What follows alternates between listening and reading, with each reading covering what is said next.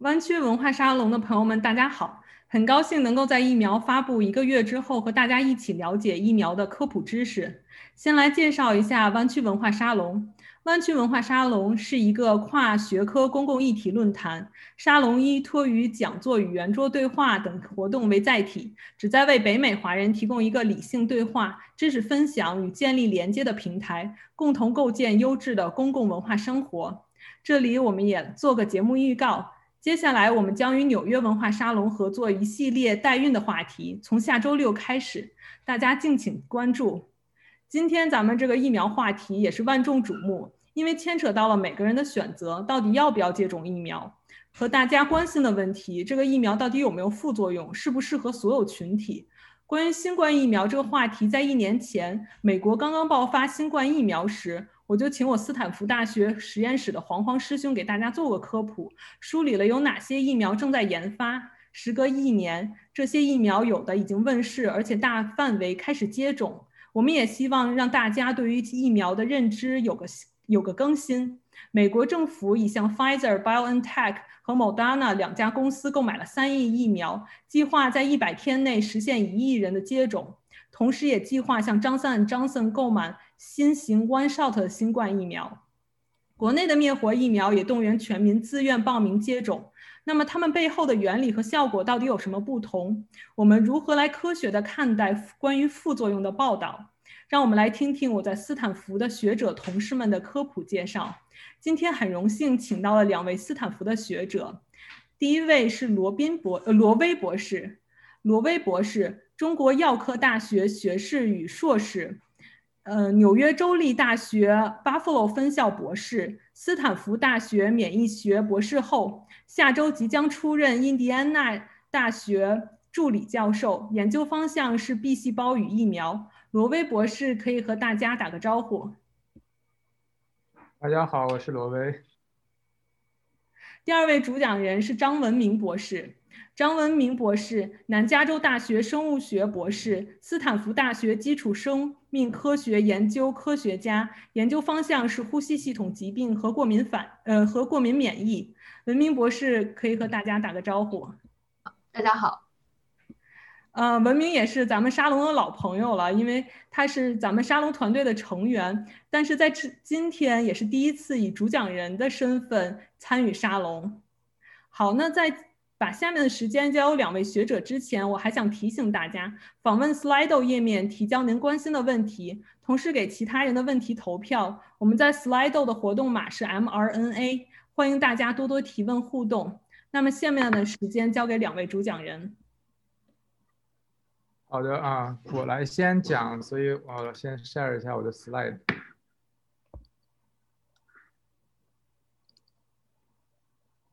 啊，可以看得到吧？可以。好的。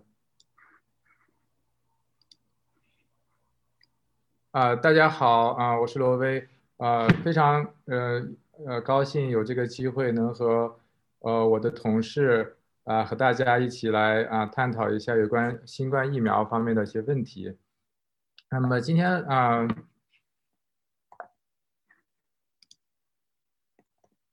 今天啊，我主要想啊讨论一下以下几个问题啊。另外呃，有其他问题的话，大家可以提问啊。呃，首先呢啊，新冠病毒是怎么治病的？我们来回顾一下啊。完了，新冠病毒的作呃呃新冠疫苗的作用原理是什么啊？那么不同类型的新冠疫苗有什么区别？还有就是新冠疫苗我们要打的话，为什么呃我推荐打两针？那么接种后呃多久我们就可以产生这个啊？保护的效果。另外，新冠疫苗我们打了之后，它的保护效果能够持续多久？还有就是，很多人觉得，呃，这个新冠疫苗可以说是历史之最吧，不到一年就研发成功上市了。像其他大多数的疫苗都需要十年甚至更长的时间。那么，我们我就要呃探讨一下，为什么呃新冠疫苗研发就这么这么顺利，这么这么成功？首先，我们来回顾一下啊，新冠病毒是怎么导致？啊，呃，这个我们啊有一些，呃，有些人是轻症，有一些人就比较呃严重，甚至有啊死亡的这个病例。啊，首先呢，啊，如果呃如果健康，我们免疫系统好，我们这个比较健康，另外呢，我们接触到的这个病毒的这个起始的量比较少，而且它没有直接到达肺部。呃，在这种情况下，如果我们看这个这个病毒量的话，就是这个呃虚线，呃，它的这个呃增增长是比较缓慢的。这样的话，就给了我们的免疫系统有两道防线。呃，第一道防线就是天然免疫免疫反应，第二道防线是适应性的免疫反应。啊，这样的话给了我们的免疫系统足够的时间去反应。啊，首先天然免疫系统它很快，但是它的主要功能就是控制这个病毒啊不扩散啊，但是它呃一般来讲很难去彻底的这个清除啊这个病毒。那么的话，它呃在过了一星期到两两星期之后呢，它就会把这个接力棒啊交给这个第二道防线，就是适应性的免疫系统。当适应性的免疫系统啊这个反应起来之后，这个病毒就会很快被清除了。所以在大多数情况下，如果我们接触的病毒量不高，我们的免疫系统这个免疫力比较好的时候，啊，我们就呃可能会感觉到一些比较难受，但是症状不会特别重。啊，但是呃，在某些情况下就会就会发展成重症啊。首先呢，如果这个病毒的剂量，你接触到的病毒剂量如果非常大的话，比方说没有戴口罩，你直接呼吸呼吸到呃大量的病毒，呃直接就到达肺部，这样的话，这个病毒的呃增长呢，它就会非常快，就免疫系统就来不及去反应。大家也可以看到，啊，这样的话啊。这个最后就会导致这个免疫系统的一个呃适应性免疫系统处在一个崩溃的状态，那就没办法了。那天然免疫系统就第一道防线，它因为你这个第二道防线你扛不住了，所以它就只能去硬扛。这样的话就会导致这个呃过度的免疫反应啊，包括呃这个炎症因子风风暴就会导致啊这个这个重症啊。另外的呃一些影响因素呢，就包括一些基因啊，呃像每个人的免疫力的水平也不一样。啊，包括老年人，他的这个免疫力，呃，相对来说是比较弱的，就是他需要他这个呃两道防线，他需要可能更长的时间才能够啊达到最最优的这个状态。所以，如果他接触到的病毒量比较大的话，就非非常容易发展成重症。嗯，所以就是说，啊，我们的免疫力不足啊，不足以对抗这个新冠病毒，其实是新冠这个发展成重症的一个主要原因。啊，那么病毒是怎么感染的呢？啊，病毒首先啊，就是它表面有一些呃蛋白，这个就像一个钥匙一样。钥匙的话就会和这个我们细胞，我们自身的细胞表面有个叫啊啊 receptor，就是啊血管紧张素，它是它正好就是和这个这这个呃血管紧张素受体叫 ACE 啊 two 这个啊叫受体蛋白，它结合力很强。这样的话，相当于一把钥匙就就会把这个锁子打开，打开之后，那个新冠病毒就会和这个细胞膜融合，融合之后就被细胞吞进来了。吞进来之后呢，它就会呃把自己的这个遗传物质就释放到细胞质里面。那么到这一步的的话，我这个我们才叫这个病毒嗯就是已经感染了这个细胞。啊，感染细胞之后呢，它就会是呃通过把呃用这个遗传物质来来。制造呃自己这个病毒所需要的各各种成分，啊，最后它一组组装成很多很多的病毒，可能一个病毒进来，可能啊成百甚至上千个病毒就出去了。那么释放出来的病毒呢，就会感染其他的细呃其他的细胞，这个就相当于原子弹一样链式反应。所以说新冠病毒啊，还其实还是还是挺厉害的。那我们要对付这个新冠病毒的话，我们知道。啊，它这个第一步就很重要了。新冠病毒啊，它利用表面的这个 S 蛋白和受体一结合，它才能够啊进入到细胞。啊，就是如果放大的看，嗯，就是这个 A A C E two 和这个 S 蛋白这个结合，这个对病毒的感染是至关重要。那么我们怎么去啊设计这个疫苗呢？那么就可以设计一个疫苗，如果我们能够呃注射到人体之后呢，它能够产生啊一个抗体。这个抗体呢，能够和 S 蛋白结合，结合之后，这个啊啊病毒啊，它就没办法再和它这个锁呃这个这个钥匙就没办法和锁子去结合了，那么它就进不来，进不来那就可以阻止感染，所以这个概念就叫呃中和抗体，呃中和抗体它我们所说的抗体它不一定就是中和抗体，你比方说有些抗体它结合的部位呢，啊它是结合在了呃不是这个呃。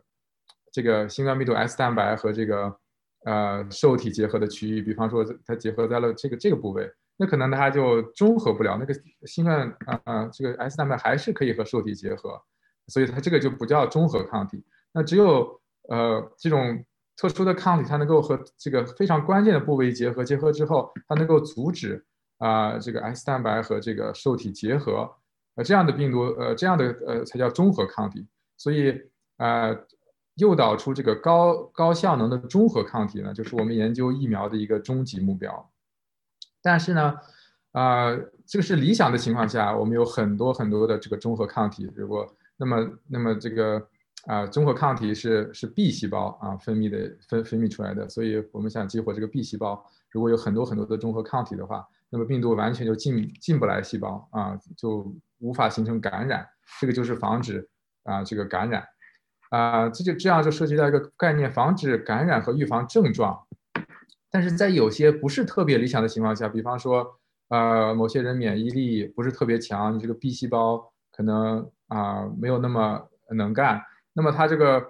呃制造的这个中和抗体啊，它就可能就会低一些，低一些就造造成什么情况呢？它就可能有些病毒啊正好是给呃就就中和掉了。但是有些病毒呢，它就它就漏网之鱼，它就它就还是没有被有效的中和，它还是可以感染极个别的这个我们自己自身的细胞，这样的话就还是可以造成感染。但这样的话啊，我们就要采取就得留一手嘛，留一手怎怎么办呢？我们那个疫苗最好是能够还能诱导啊 T 细胞啊 T 细胞和这个 B 细胞它这个免疫反应是是完全不同啊 B 细胞主要是通过分泌抗体。来直接作用于这个啊新冠病毒，但 T 细胞呢，它它是完它是不能够识别新冠病毒本身的，但它能识别被病毒感染的这个细胞。刚才也提到了，病毒感染细胞之后，就把我们这个细胞就当做一个生产病毒的工厂，对不对？就会制造出很多的这个病毒啊。那啊，如果疫苗啊还可以还可以诱导这个 CD8 的这个 T 细胞啊，它的功能就是。识别被病毒感染的细胞，并且把这个工厂直接就摧毁掉了。那这样的话，在很大的程度上可以预防症状。它虽然不能完全的预防感染，但是它可以预防症状，而且它可以极大程度的缩短这个感染的时间。所以，我们呃理想的疫苗的话，它可以既诱导这个，又既诱导 B 细胞，又诱导 T 细胞。那么现在呃新冠病毒都有都有什么样的种类呢？我们也看到新闻报道，有有非常可能有呃一百到两百多种 candidate，就是就是候选的一个方案。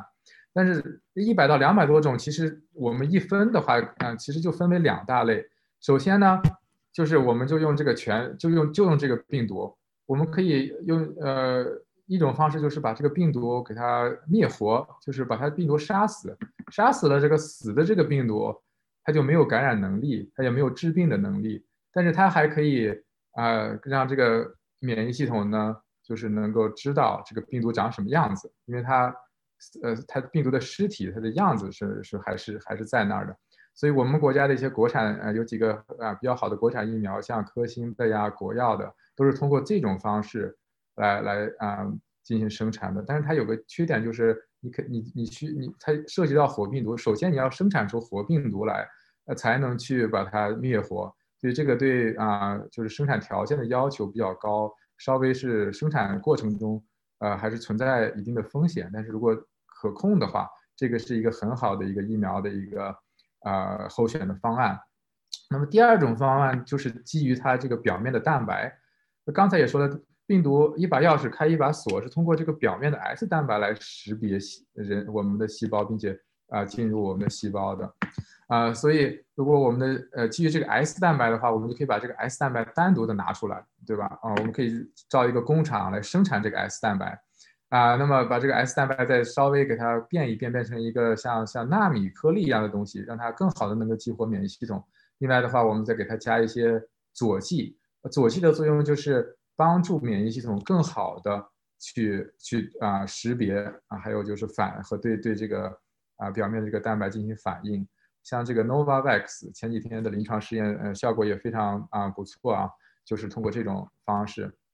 但是你就需要建一个工厂来生产这些蛋白。那么怎么就是能不能稍微偷懒一点？我不想，如果不想建工厂，嗯，怎么办呢？呃，我们知道啊，可能可能小学或者初中的生物课我们就学过啊，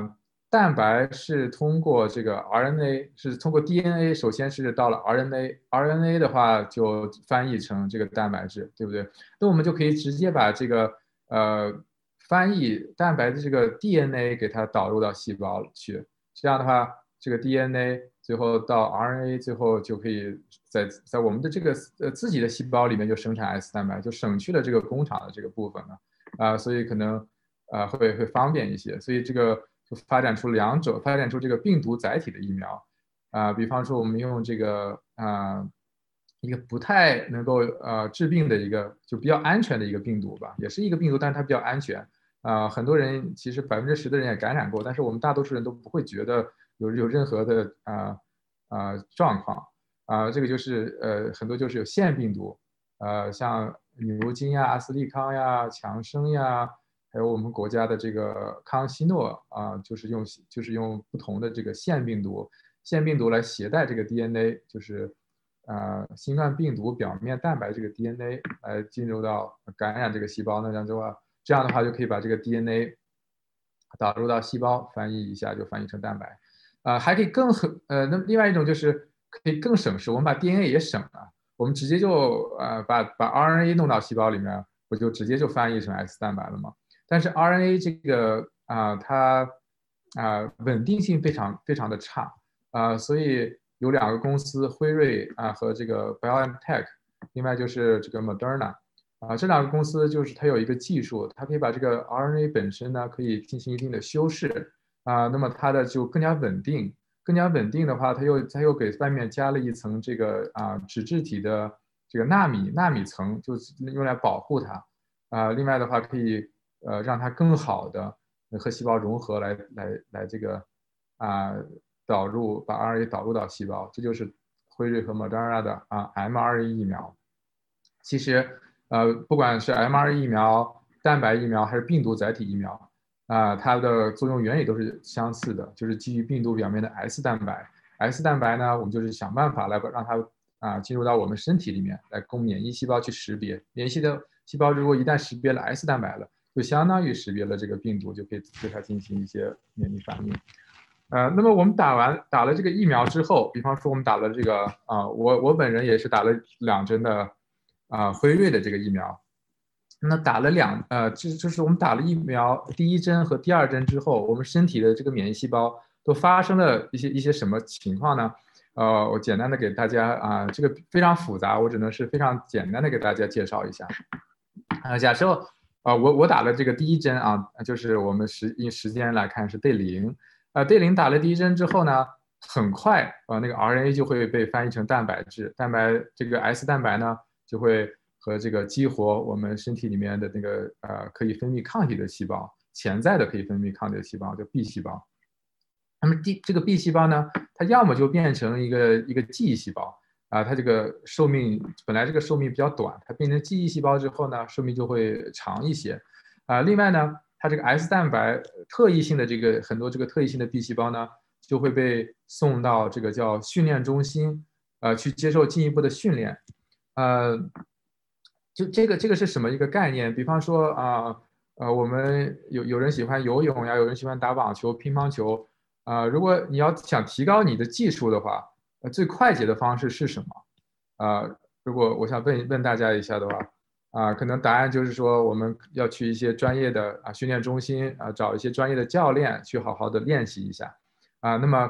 呃你你你比方说你坚持练和教练就练个呃呃。很几天之后，你的水平马上就会提高，有一个质的飞跃，对不对？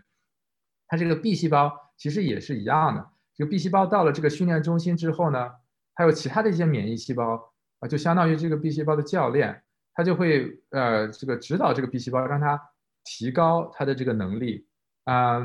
那么它这个你从 B 细胞从免疫这个训练中心出来之后呢，它不仅从数量上增加了。它从质量上，就是抗体，呃，这个质量上也有非常显著的提高。那战斗力和你之前的这个就就可以，就是完全完全可以天壤之别。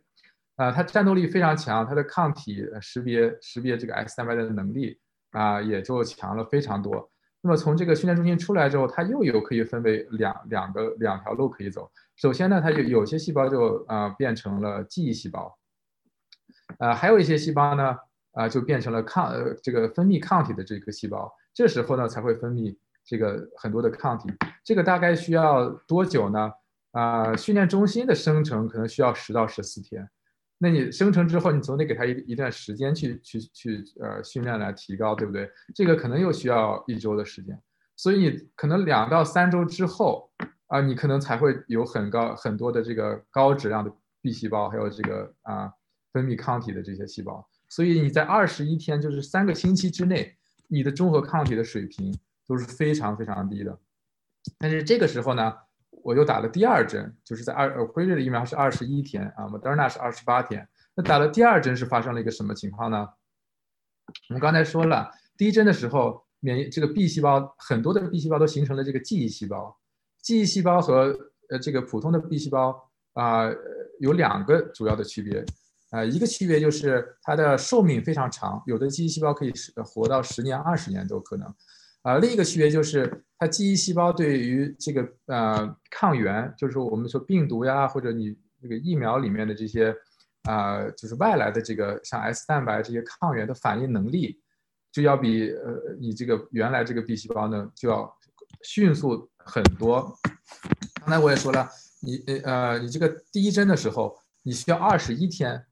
那你可能才能看到一些高质量的抗体、中和抗体的出现，但是因为有很多这个记忆细胞了，所以我们在打第二针的时候，这个记忆细胞就会在短时间内、非常短的时间内，可能啊四到五天就可以很快的的分泌啊非常大量的抗体，那就是到了二十六天的时候，可能二十六、二十七天的时候，我们体内的这个中和抗体就会有一个质的飞跃啊，那这个时候呢，我们可以说就产生了一个啊。高效的保护能力啊！我我打了抗体之后，我其实过了一个星期，我自己啊也测了一下自己，我我自己的在自己的实验室测了一下自己的抗体，可以说啊，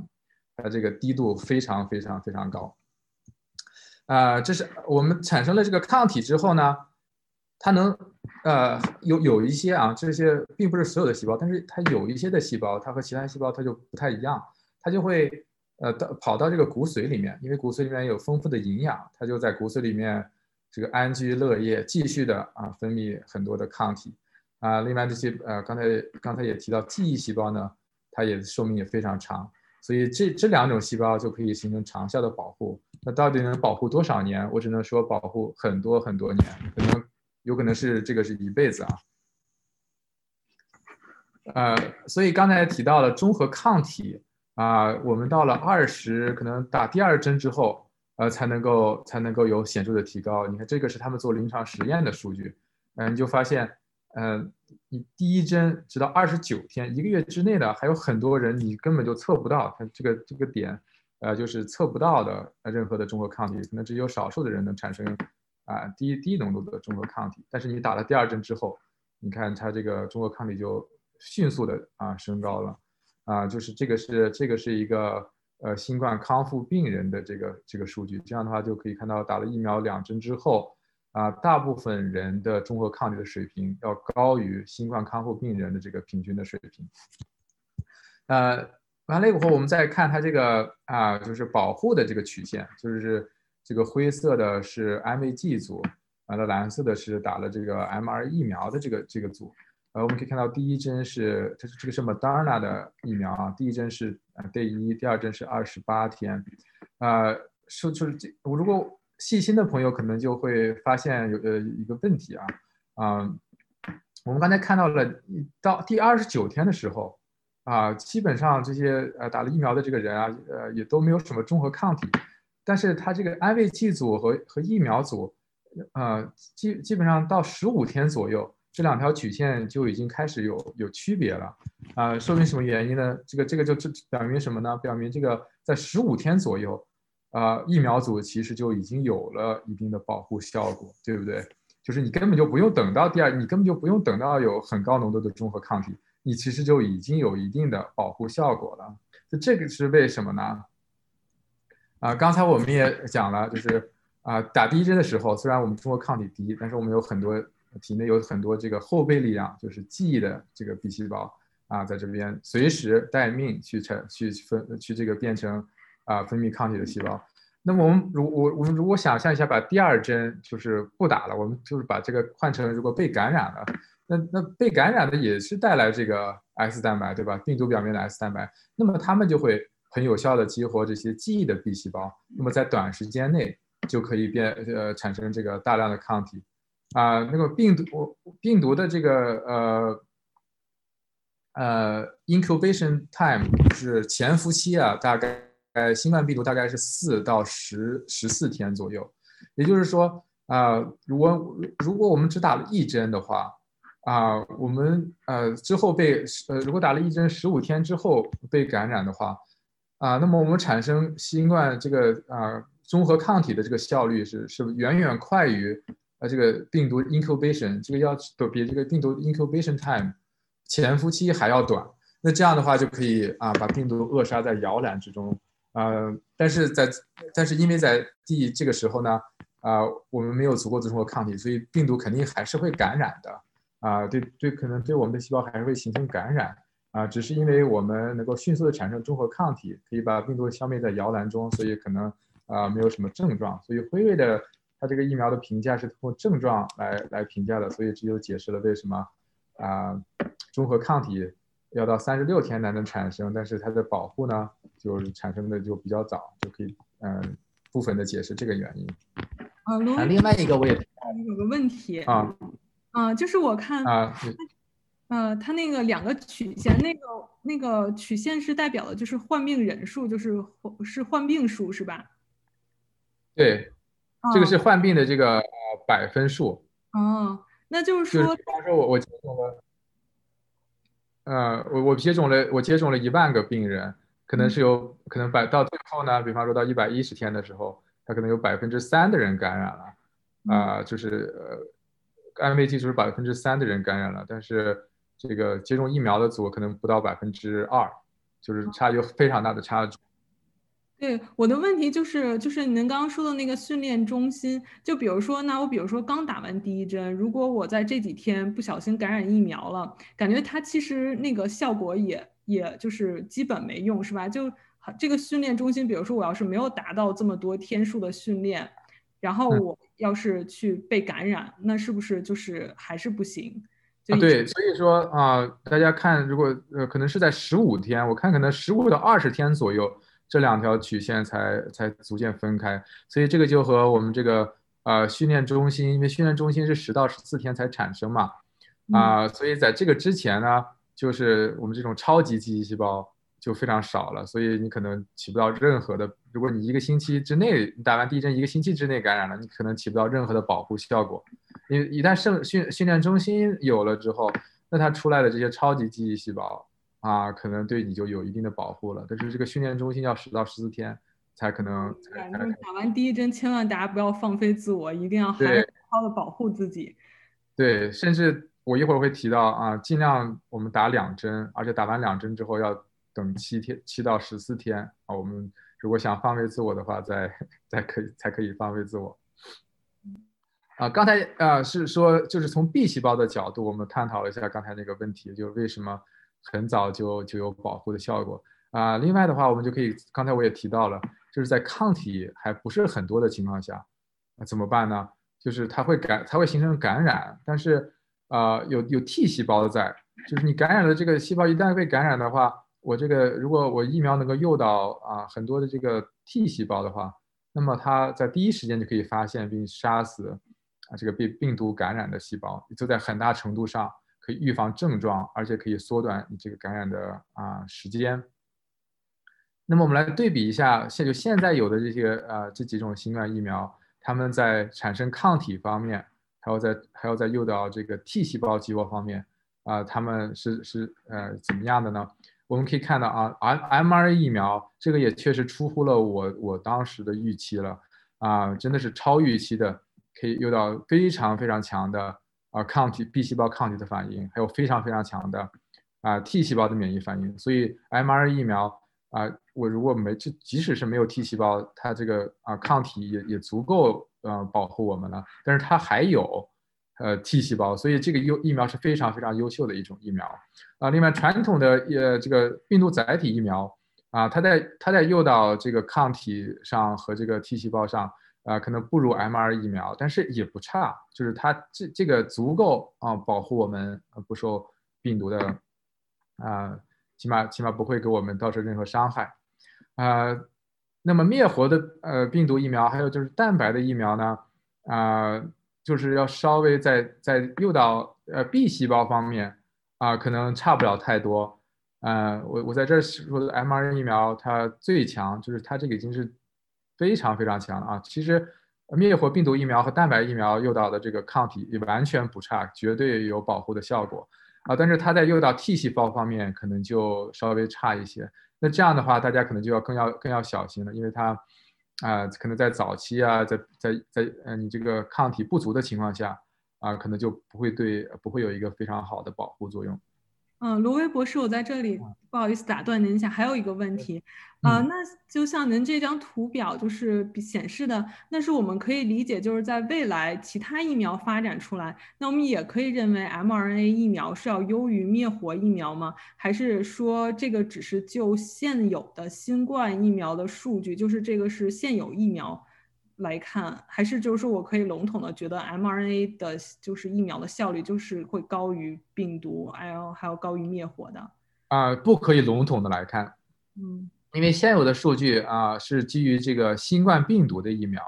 啊，当然我们有很多其他的正在开发 mRNA 疫苗，这也是它新冠病毒疫苗是 mRNA 疫苗的第一个啊用到人身上呃就是的预防性的呃一个疫苗。现在他也在开发 HIV 的疫苗，也在开发其他的一些一些疫苗，啊，因为每一种啊病原呢，它呃是有很大的不同的，啊，我一会儿可能会提到一些 HIV 啊啊一些其他的，所以我们不能明笼统的说 mRNA 疫苗它就一定优于啊其他的这个这些呃这些载体疫苗或者蛋白疫苗，我我只能说基于现在的一些临床前还有临床上的一些数据。啊，就是就新冠病毒这个这个呃这个这些呃已经有的这个新冠病毒的疫苗来看，啊，mRNA 疫苗确实是啊一个非常非常优秀的疫苗，但并不是说其他几个疫苗不好啊，只是就是要没有对比就没有伤害嘛。嗯，好，谢谢。就是还是要看具体的就是特定的这个疫苗的数据。对的。那我刚才也说了，就是说啊，从啊。呃，那两条曲线来看，就是打完一针的话，呃，因为啊有一些记忆的 B 细胞，还有一些 T 细胞就已经产生了，就可以预防，很大程度上预防不了感染，但是可以预防症状。那为什么我们还要就是要打两针呢？我推荐啊疫苗啊就是 m r 疫苗一定要打两针，呃，可能蛋白疫苗的话至少要打两针或者甚至三针，啊，因为。我们知道打两针之后呢，抗体浓度就非常高了，呃，抗体浓度非常高的高的高的，在这个抗体浓度非常高的时候呢，呃，会会会有一个什么现象呢？就是它不仅可以中和这个原始，就是我们呃打病毒的这个病毒株，如果如果有些病毒，你像啊一会儿会提到像巴西的、像南非的一些病毒，它通过一些突变。啊，它对这个抗体的结合能力就是变弱了，啊，变弱了的话，如果我的抗体浓度足够高，我还是可以去中和它，这样的话它就没办法感染，就可以预防这个感染。但是如果我们打一针的情况下是什么情况呢？就是啊，抗体打一针抗体浓度，那当然和打两针来来比就要少很多。在这种情况下，你这个原我们这个原始的这个这个这个病毒没问题，我还是可以中和它，它还是感染不了。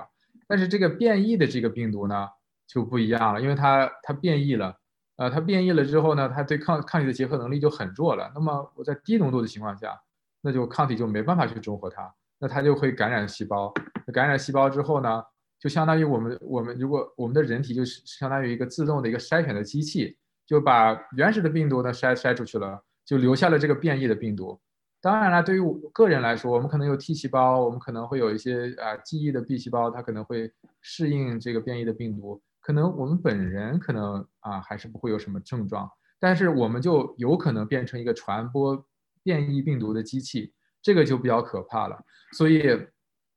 啊，虽然说打一针可以预防症状，但大家一定要打两针，并且等到两针之后的七天啊，一星期到两星期之后啊再出去活动，这样的话就确保有足够高的抗体，你不会成为一个散播这个变异病毒的一个啊一个一个机器。呃，所以说刚才提到了一个变异病毒，那么变异病毒它这个威胁到到底有多大啊？这个我是稍微还是有一点担心的。现在主要的变异病毒有三个三种啊，第一种就是叫 B 幺幺七，它是我我们也叫它，因为它源自英国，所以就叫英国的这个啊英国的这个 variant 啊变种病毒啊，它虽然说是它的传播的能力啊要高出比原原原本的这个病毒要高出很多。呃，但是它并没有太多的逃逸型的突变，就说是它这个 S 蛋白呢和原先的这个 S 蛋白，它还是非常相似的。那么我们之前产生的抗体呢，还是可以识别它。大家可以看一下，这个是啊原先的这个啊病毒啊这个血清的中和能力，这个是对这个变种 B 幺幺七病毒的中和能力是基本是一致的。啊，那么另另外两个病毒就不太不太啊，就没有这么好好好的运气了啊。就是 B 幺三五幺，这个是来自南非，还有 P one 是来自巴西。啊，这两种病毒它是比较类似啊，它们的 S 蛋白呢，它们就进一步的突变了。突变了之后，它就对以前的这个中和抗体就有一定的抗性了。就是如果我们拿那个 mRNA 疫苗来来，就是诱导的这个中和抗体去中和。这个变种病毒，我们就可以看到它下降了六倍，就中和能力下降了六倍。但是我刚才提到了 mRNA 疫苗，因为它诱导的这个中和抗体能力太强了，所以它的这个呃有很高很高的中和抗体的这个这个呃低度。所以即使是你下降了六倍，甚至你下降十倍，呃，我可能还是可能还是保护作用可能还是有的，可能会低一点点，它但是不会低太多。所以这个不是一到目在目前为止，这个不是一个特别大的一个啊值得担心的问题，呃，像蛋白疫苗的话啊，可能呃我我们就可以更加看出，看有效率。如果从从原原始的病毒的话，它保护率是百分之九十五，但是如果拿这个南非在南非做实验的话，保护率只有百分之六十，因为现在呃这个。这个变种病毒在南非基本上百分之九十到九十五都是这个变种病毒啊，所以就可以看从这个数据就可以看到，可能啊对于某些疫苗来说啊，这个变种病毒是是可以啊有有这个逃逸型的突变的，所以说，呃，我希望大家啊，我我希望就是社会还有就是啊国家和社会能够集中精力啊去去给大家尽快的打上这个疫苗。啊，因为什么呢？因为这个啊，新冠病毒啊，它本身的变异率啊，其实和流感和 HIV 相比，它小非常非常多啊，但是它也经不住这个感染的这个啊人数这么多，感染的时间这么长，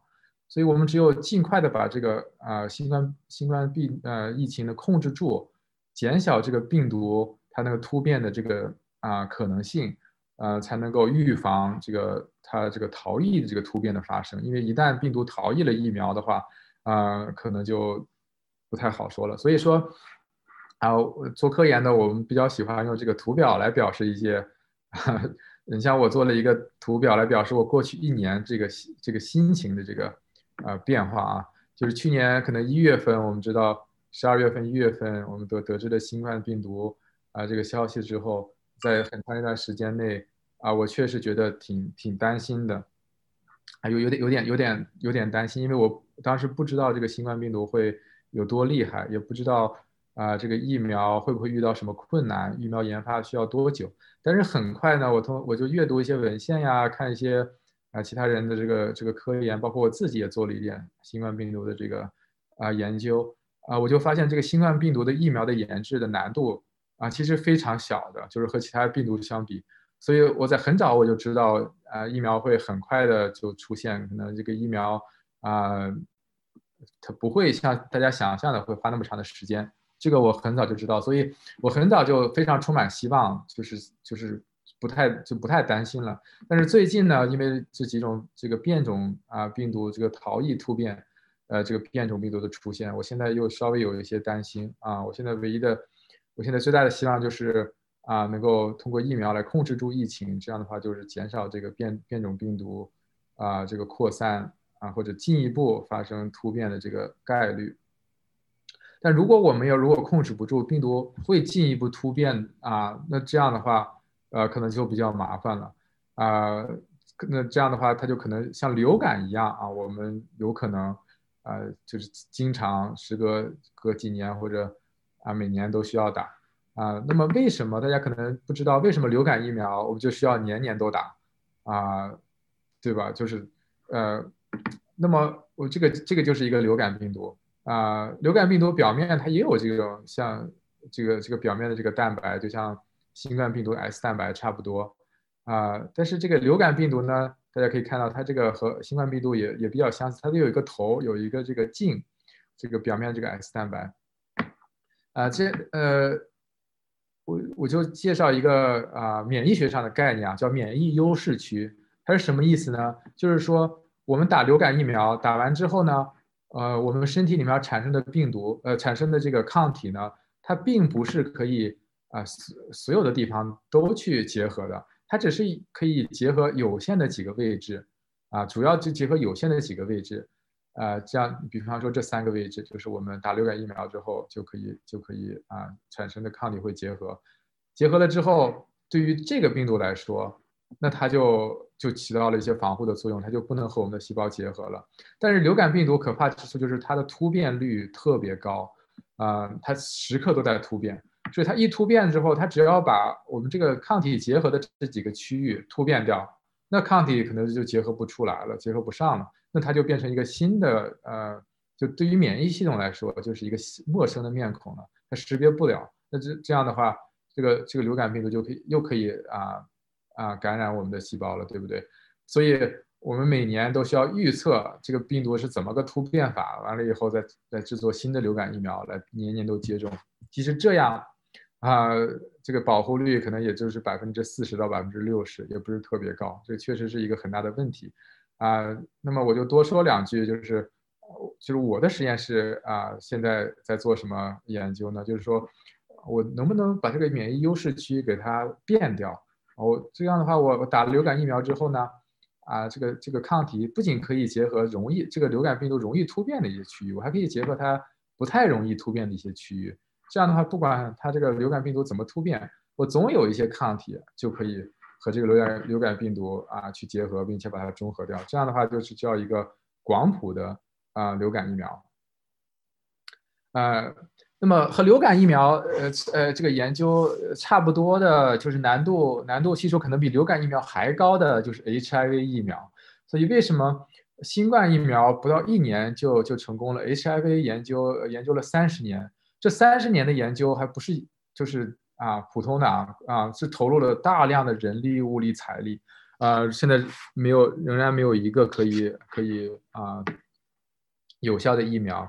那么主要是就是以下这这三个三点。首先呢，HIV 的突变率远高于新冠病毒，它甚至比流感病毒的突变率还要高，所以它总是变呀变的。现在已经有六十多个就是亚型，还有亚型之之下呢还有很多啊，就是啊不同的突变型，所以它有很多很多的不同的种类的病毒。那你制造一个，你要想啊有一个 HIV 疫苗，它可以工作，那么。至少可以中这个产生中和抗体能中和六十多种六十多种，其中起码百分之九十或者百分之八十，可能才能起到一定的作用，这个难度就很大了。你相当于是做一个疫苗可以中和六十多个病毒，啊，第二个呃就是 HIV 它表面的这个有一层这个糖衣啊，就相当于它就有一个掩护，啊，就是蓝色的这个部分，大家可以看到这蓝色的部分几乎是把。它这个流呃 HIV 这个表面这个蛋白就覆盖的没什么可以可以识供抗体识别的区域了啊，所以它就很难，它可以产生抗体，但是很难产生中和性的抗体，就是因为它表面的有很多这个啊这个这个糖衣啊，就像面具一样把它罩起来，呃，导致很难识别。啊，第三个就是啊，对于新冠来说。啊，我们如果能够预防它这个症，如果预防实在预防不了感染，我们预防症状也算是成功了，对不对？但是对于 HIV 的话，我们只有一条路，就是预要预防感染，因为 HIV 它是一个逆转录病毒，它会把自己的这个 DNA 呢插入到呃我们细胞我们自身的细胞里面，这样的话就形成形成一个永久性的一个一个感染，所以啊，那这个难度就非常大了，因为我们刚才也提到了需要高浓度的中和性抗体。啊，就其他，所以还有或者和这个可能要 T 细胞，可能要还要进行帮助，啊，所以从这几个方面来看，呃，HIV 研究 HIV 疫苗的研发难度啊是非常非常高的，所以对于我们做疫苗的人来说，啊，就是我啊，如果让我去给他打一个分啊，就是研究疫苗所有的疫苗里面最难的是十分，如果最容易的是一分的话。HIV 疫苗我可能会给到十分，那么广谱的流感疫苗，或者我们要想造一个广谱的这个新呃冠状病毒疫苗，不能不仅能够中和啊这个 SARS 就是新冠，还能中和这个 SARS，还能中和其他的一些 MERS，那这个这个难度可能要比 HIV 疫苗低一些，可能给它一个八分。那么我们现在这个新冠的这个疫苗的难度是是什么呢？可能我能只只能给到它一到二，所以它的研发难度其实是非常低的。我之所以没有给到它一。就是因为并不是每一个疫苗，呃，新冠疫苗的这个候选疫苗都成功了。前两天大家可能也听说了，像默克研究了一个新冠疫苗，就就中途就失败了，啊，所以并不是每个都能成功的，啊，所以就是这么样一个情况，啊，那很多人就觉得，呃，这个 mR 疫苗是一个新的东西，而且都在这么短的时间内就研发出了新冠啊这个疫苗，是不是安全性会不会有一定的考虑？啊，首先我想说，MRA 疫苗，哎，mRNA 用 mRNA 来作为这个啊疫苗，并不是一个新的概念。大家可以看到，可能几十呃四五十年前就已经有人去提出了这样一个概念，啊，那么就会有大量的这个基础研究。大家可以看到每一个框哈，每一个呃节点，其实都是非常大量的、非常艰辛的基础研究。就是很经过了很多年的研究，可能是在二零零五年就有一个突破，啊，就是这个 modified 这这篇这篇文论文出来之后，啊，这个突破，呃，就是呃，其实就是两个啊，就是辉瑞和这个 Moderna 的疫苗的一个基础，啊，其实就是在二零零五年有有一个突破，另外就又经过了十几年的时间，啊，其中有有些用到癌症病人身上，啊 MRA 疫苗效果其实也不错。就是它其实是呃几十年基础研究的一个结果，不光是 mRA 方面，就是在嗯怎么说呢？就是在其他的这个呃疫呃这个研究疫苗是多方面的一个多种不同学科多种学科的一个综合的能力的体现啊，其中离不开很多啊像结构生物学方面的一些一些创新的发现。呃，这个这儿我就想稍微提一下，我我们我们国家的一个科学家叫王年爽，我。不认识他，但是我觉得他的工作非常重要啊。他从二零一三年开始就是研究，就是呃 SARS 的那个时候就开始研究冠状病毒。呃，他经过了八年的时间，就是研究出了一个成果，就是啊，就是呃通过突变来增加这个 S 蛋白的一个稳定性啊。那这个研究成果呢，就是我们刚才也提到了，呃，就基于 S 蛋白的大多数的候选疫苗。啊，它都是会有，都是利用到了它这个王年爽的这个研究成果，有这个 S2P 的这个突变，这样的话，S 蛋白就更加稳定啊，那么它产生的这个抗体的能力就非常强，所以我就当时我也啊非常啊就就评论了一句啊，我就说非常感谢他，因为如果没有他的这个研究成果的话，那么呃大多数基于 S 蛋白的疫苗，包括啊我打的这个 mR 疫苗都是不可能的。但是他是这个是非常耗耗费了八年啊，甚至更长的时间，非常艰辛啊。所以呢啊，新冠疫苗为什么呃这么快又成功了？可以从这么几个方面啊，我之前提到了啊，它是基多年基础研究的一个积累啊。我在这要稍微的多说两句啊，就是说啊，新冠病毒它不是我们人类历史上第一个啊，就是啊啊。pandemic，全球性大流行，它也不可能是最后一个，甚至不是最严重的一个，啊，还有很多的一些病毒，啊，比方说像高致病性的流感病毒，啊，H5N1 现在还是停留在禽流感阶段啊，H5N1 高致病性的流感病毒，它的致死率是高于百分之六十到百分之七十。啊，H7N9 另外一个呃禽流感病毒，它致死率是百分之三十，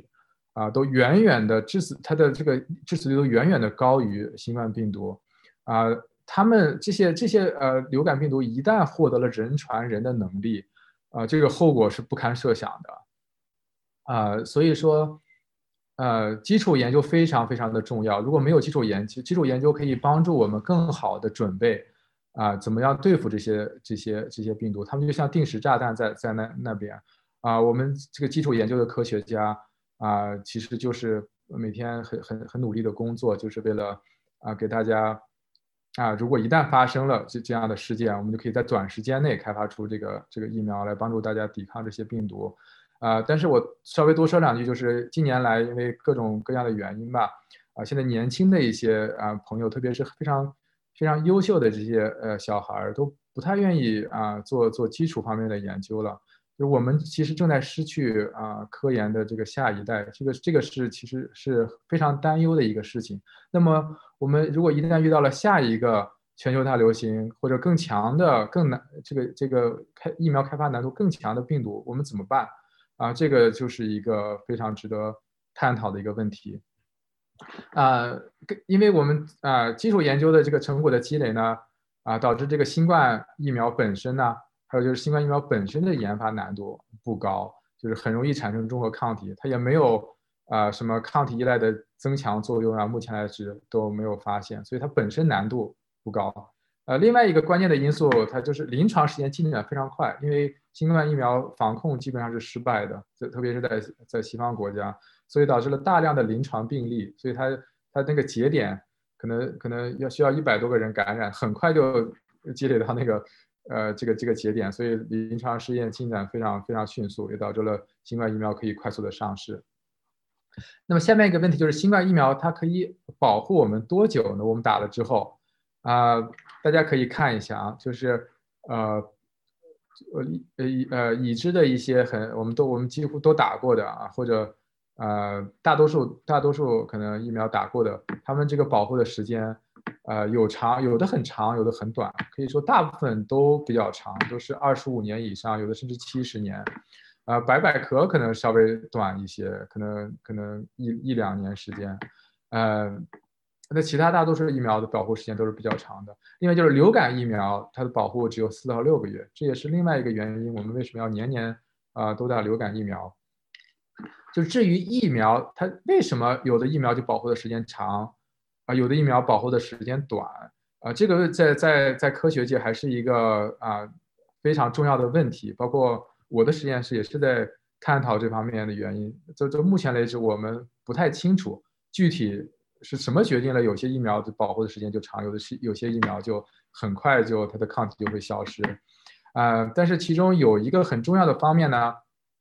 就是我们我们刚才所说的训练中心，也就是说，如果细胞在训练中心里面待的时间越长，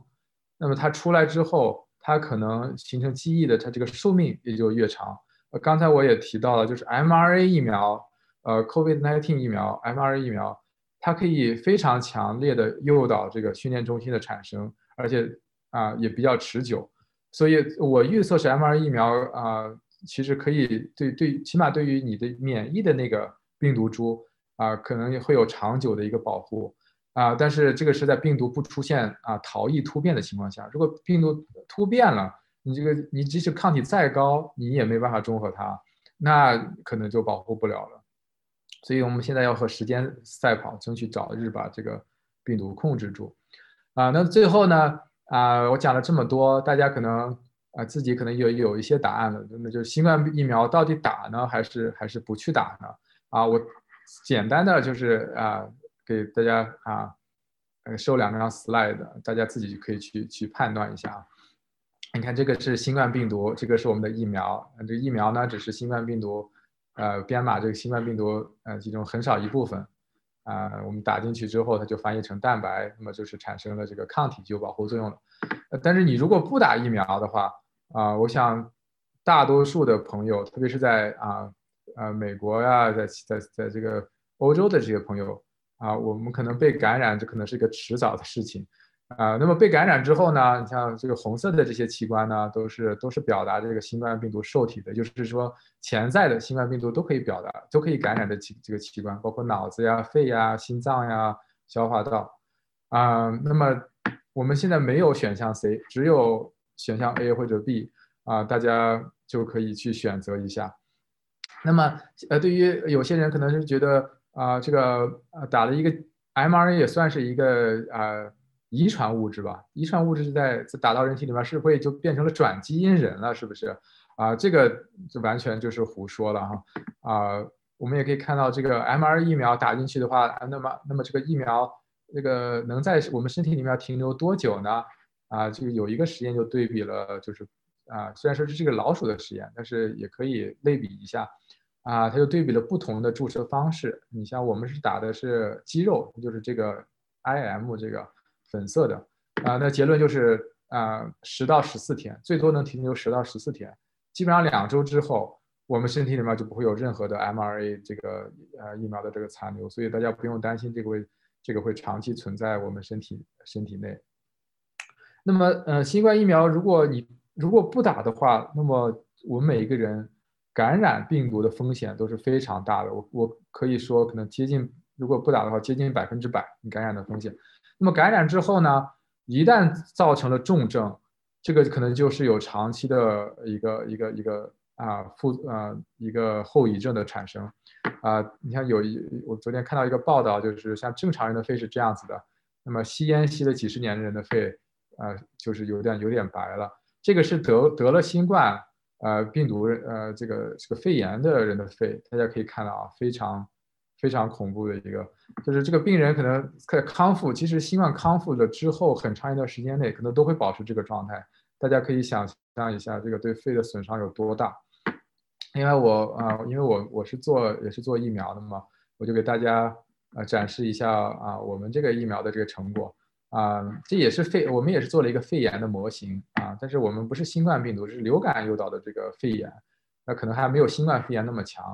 啊。那么正常小鼠的肺的组织的切片是什么样子的？可以看到，这是个，这就是一个气管。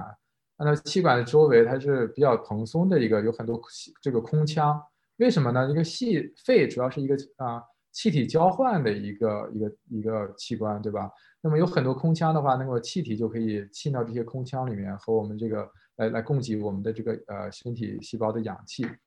啊，如果没有打疫苗，你得了这个流感的肺炎啊之后，会是这个肺就变成什么样子的？大家可以看到，气管还在，但是就小有小了一些了。那气管周围的这个空腔几乎是消失了。呃，大家可以想象一下，那么这个呃气体交换这这个效率会会差差差多少？不管你信信不信，这个这个老鼠它得了这个肺炎之后，它其实也是康复的这个老鼠。并不是说是正在得肺炎，他已经是得得肺炎之后呢，已经已经康复了，体重什么都正常了。但是你把它切片之后，它这个肺就还是啊挺可怕的。那么如果提前给这个小鼠打了一个，我就是刚才给说，刚才给大家介绍的这个流感疫苗，大家可以看到这个肺就非常的正常，和正常小鼠几乎是啊没有什么区别。虽然是它也有，它也它也受到了呃，我我也给它注射了这个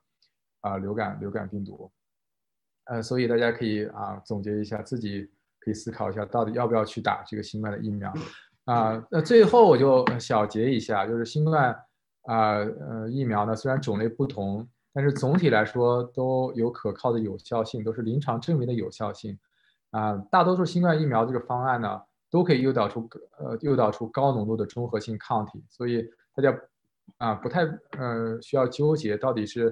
啊打了哪种疫苗。只要是经过临床检验的上市的疫苗啊，其实都是都可以打。mRNA 疫苗在中和抗体和 T 细胞免疫方面都表现比较优秀啊，这个是一个非常啊惊艳的一个一个临床一个一个一个结果啊，我我觉得非常啊，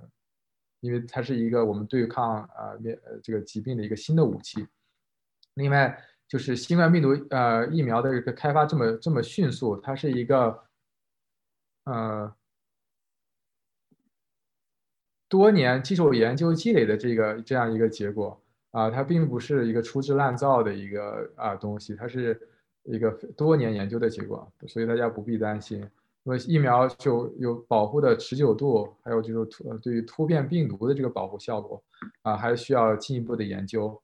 啊，那么呃，新冠疫苗我推荐大家啊呃需要去打，但是有极少数的人，呃，他不适合打这个新冠疫苗，因为那就是这就涉及到一个新冠疫苗啊最重要的一个啊就是啊副副作用可能就是过敏了，呃，接下来我想就是。我在我在斯坦福的同事张文明同学，呃，来给大家介绍一下，呃，呃，疫苗诱导的过敏反应方面的知识。这样的话，大家可以评价一下，呃，自己有没有这方面的风险。所以我把这个交给啊张文明同啊博士。好的，谢谢罗威。那我现在先来共享一下我的屏幕。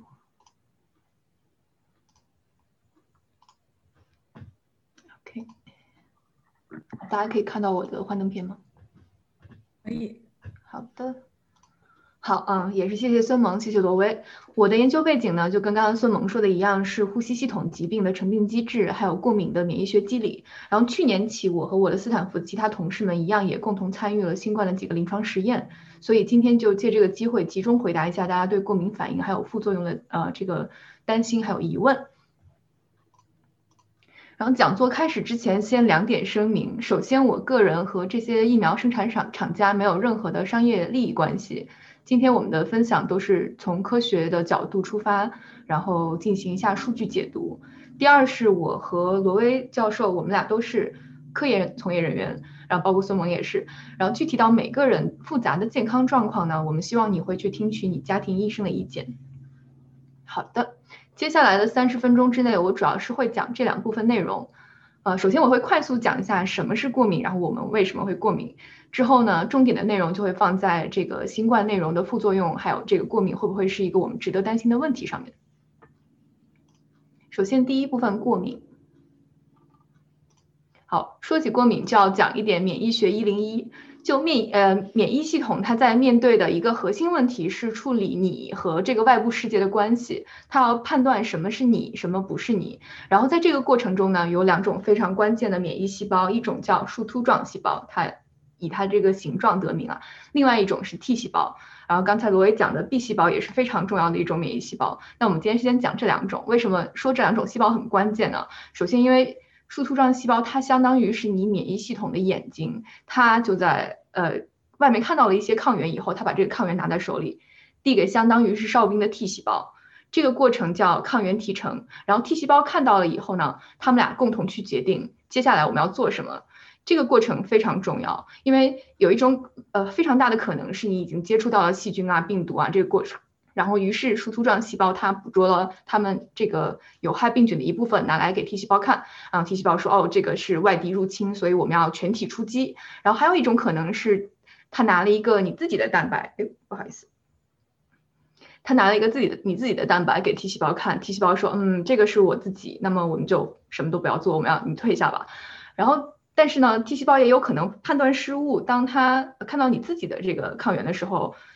它如果把它判断成是外敌，它就会去攻击这些带着你这个这个蛋白的自己的细胞，这样的话它就会造成我们经常听到的自体免疫。然后还有一种可能，第三种可能就是 DC 它捕捉了外界无害的蛋白，比如说牛奶的蛋白啊，然后呃花生的蛋白，然后拿来给 T 细胞看。按理来说呢，正常情况下 T 细胞它就不会有太大的反应，但是呃 somehow 就是。出了错误，然后 T 细胞就会觉得哦，这个非常可疑，我们要想尽办法把它排出去，它是不是有可能是寄生虫啊？然后呃就会产生过敏的反应。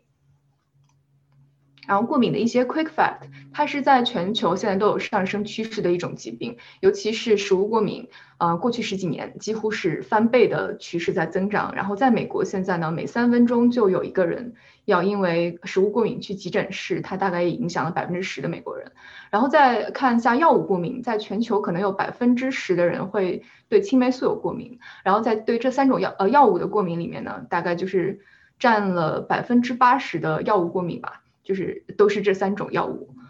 呃，过敏带来的主要危险一种就是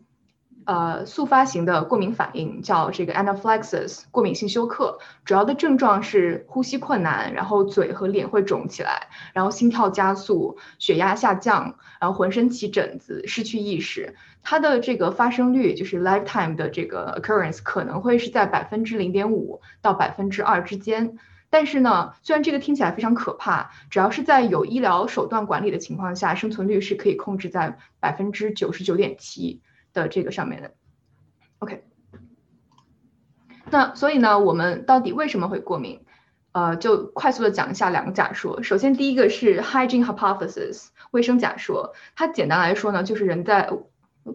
漫长的演化过程中，还它跟呃你是你的祖先，我们的祖先，它是需要跟各种各样的微生物啊，还有寄生虫共存。但是在我们现在的这个社会里面，我们已经经历过工业文明，我们经历过社会呃城市化，然后我们的生活环境跟从前比就干净了很多。一方面它非常好，也让我们不容易得肺结核呀，还有不让呃不容易让我们感感染一些寄生虫。但是呃，同时它的副作用呢，就是我们在婴幼儿时期，我们的免疫系统就不会像我们的祖先那样经受过非常多的训练，就相当于是等我们长大了，然后世界和平了，但我有一个军火库，我的这个军火库拿来干什么？我可能就只能拿它打蚊子，嗯，大概这样就是卫生假说。另外一个叫双过敏源暴露假说。大概的意思呢，就是说你通过皮肤接触的过敏源，它可能会更容易让你产生敏感度。但是如果你是通过消化道接触的，它可能反而会让你更容易增加这个呃宽容度 tolerance。那今天的这个时间关系，讲座的主题我们就不放在这里，也不展开讲它的支持和反对的这个些证据大概都有什么了。那有一点共识呢，就是说呃微生物它的多样性会对过敏产生非常大的影响。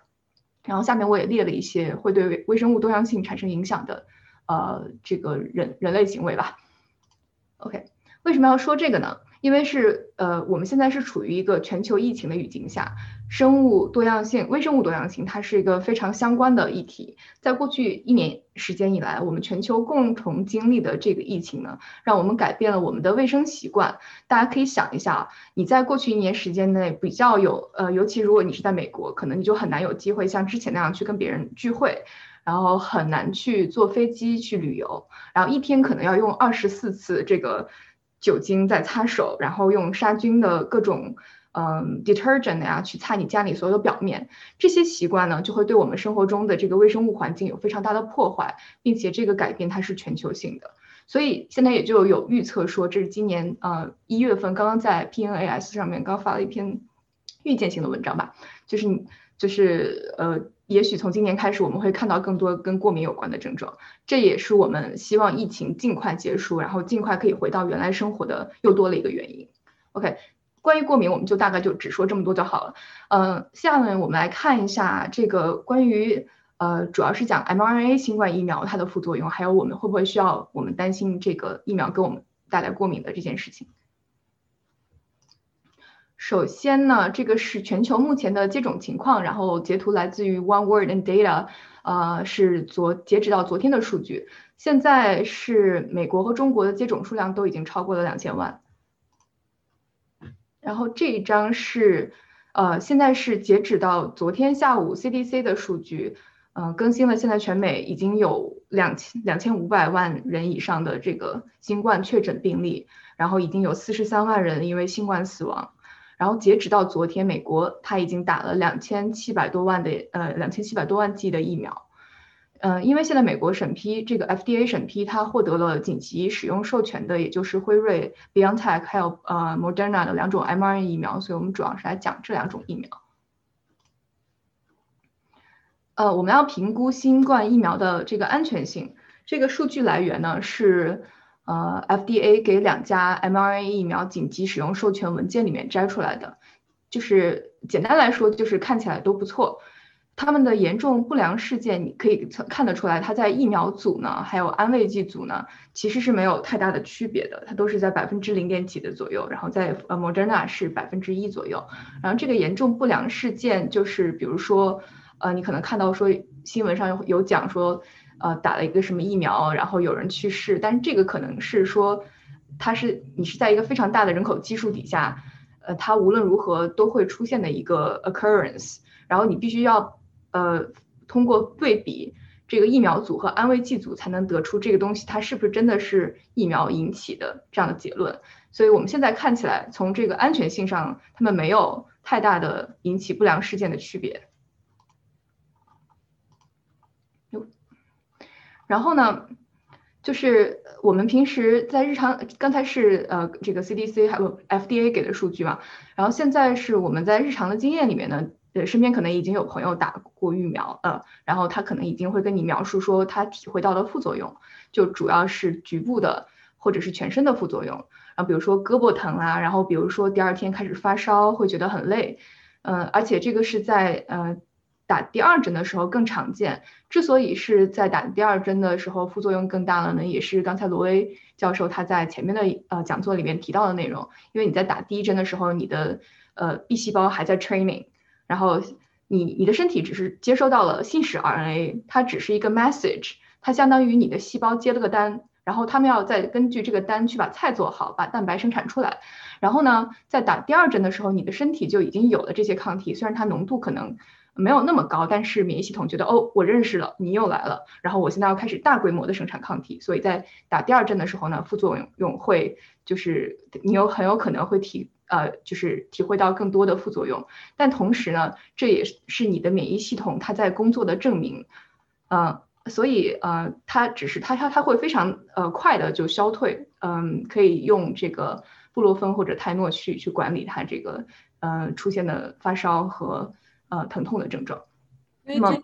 文明博士，所以这些就是现象可以理解为就是正常的一个反疫苗后的反应，对吧？对，它它是正常的，呃，就是免免疫的反应。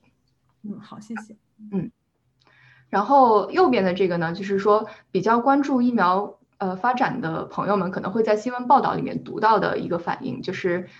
大家现在也引起了很多人关注的一个副作用，它是。呃，速发型过敏反应就是刚才我们提过的，呃，也包括我们刚提过的这个过敏性休克，因为它这个症状看起来确实非常可怕，所以大家会有担心，也是非常正常的事情，就可能会想说，哦，那我去打新冠疫苗，我会不会有过敏性休克的可能？那么我们来，呃，在此之前先先想一下，你在不是说打新冠疫苗了，你打任何一个疫苗的时候会产生这个过敏性休克的风险是多少？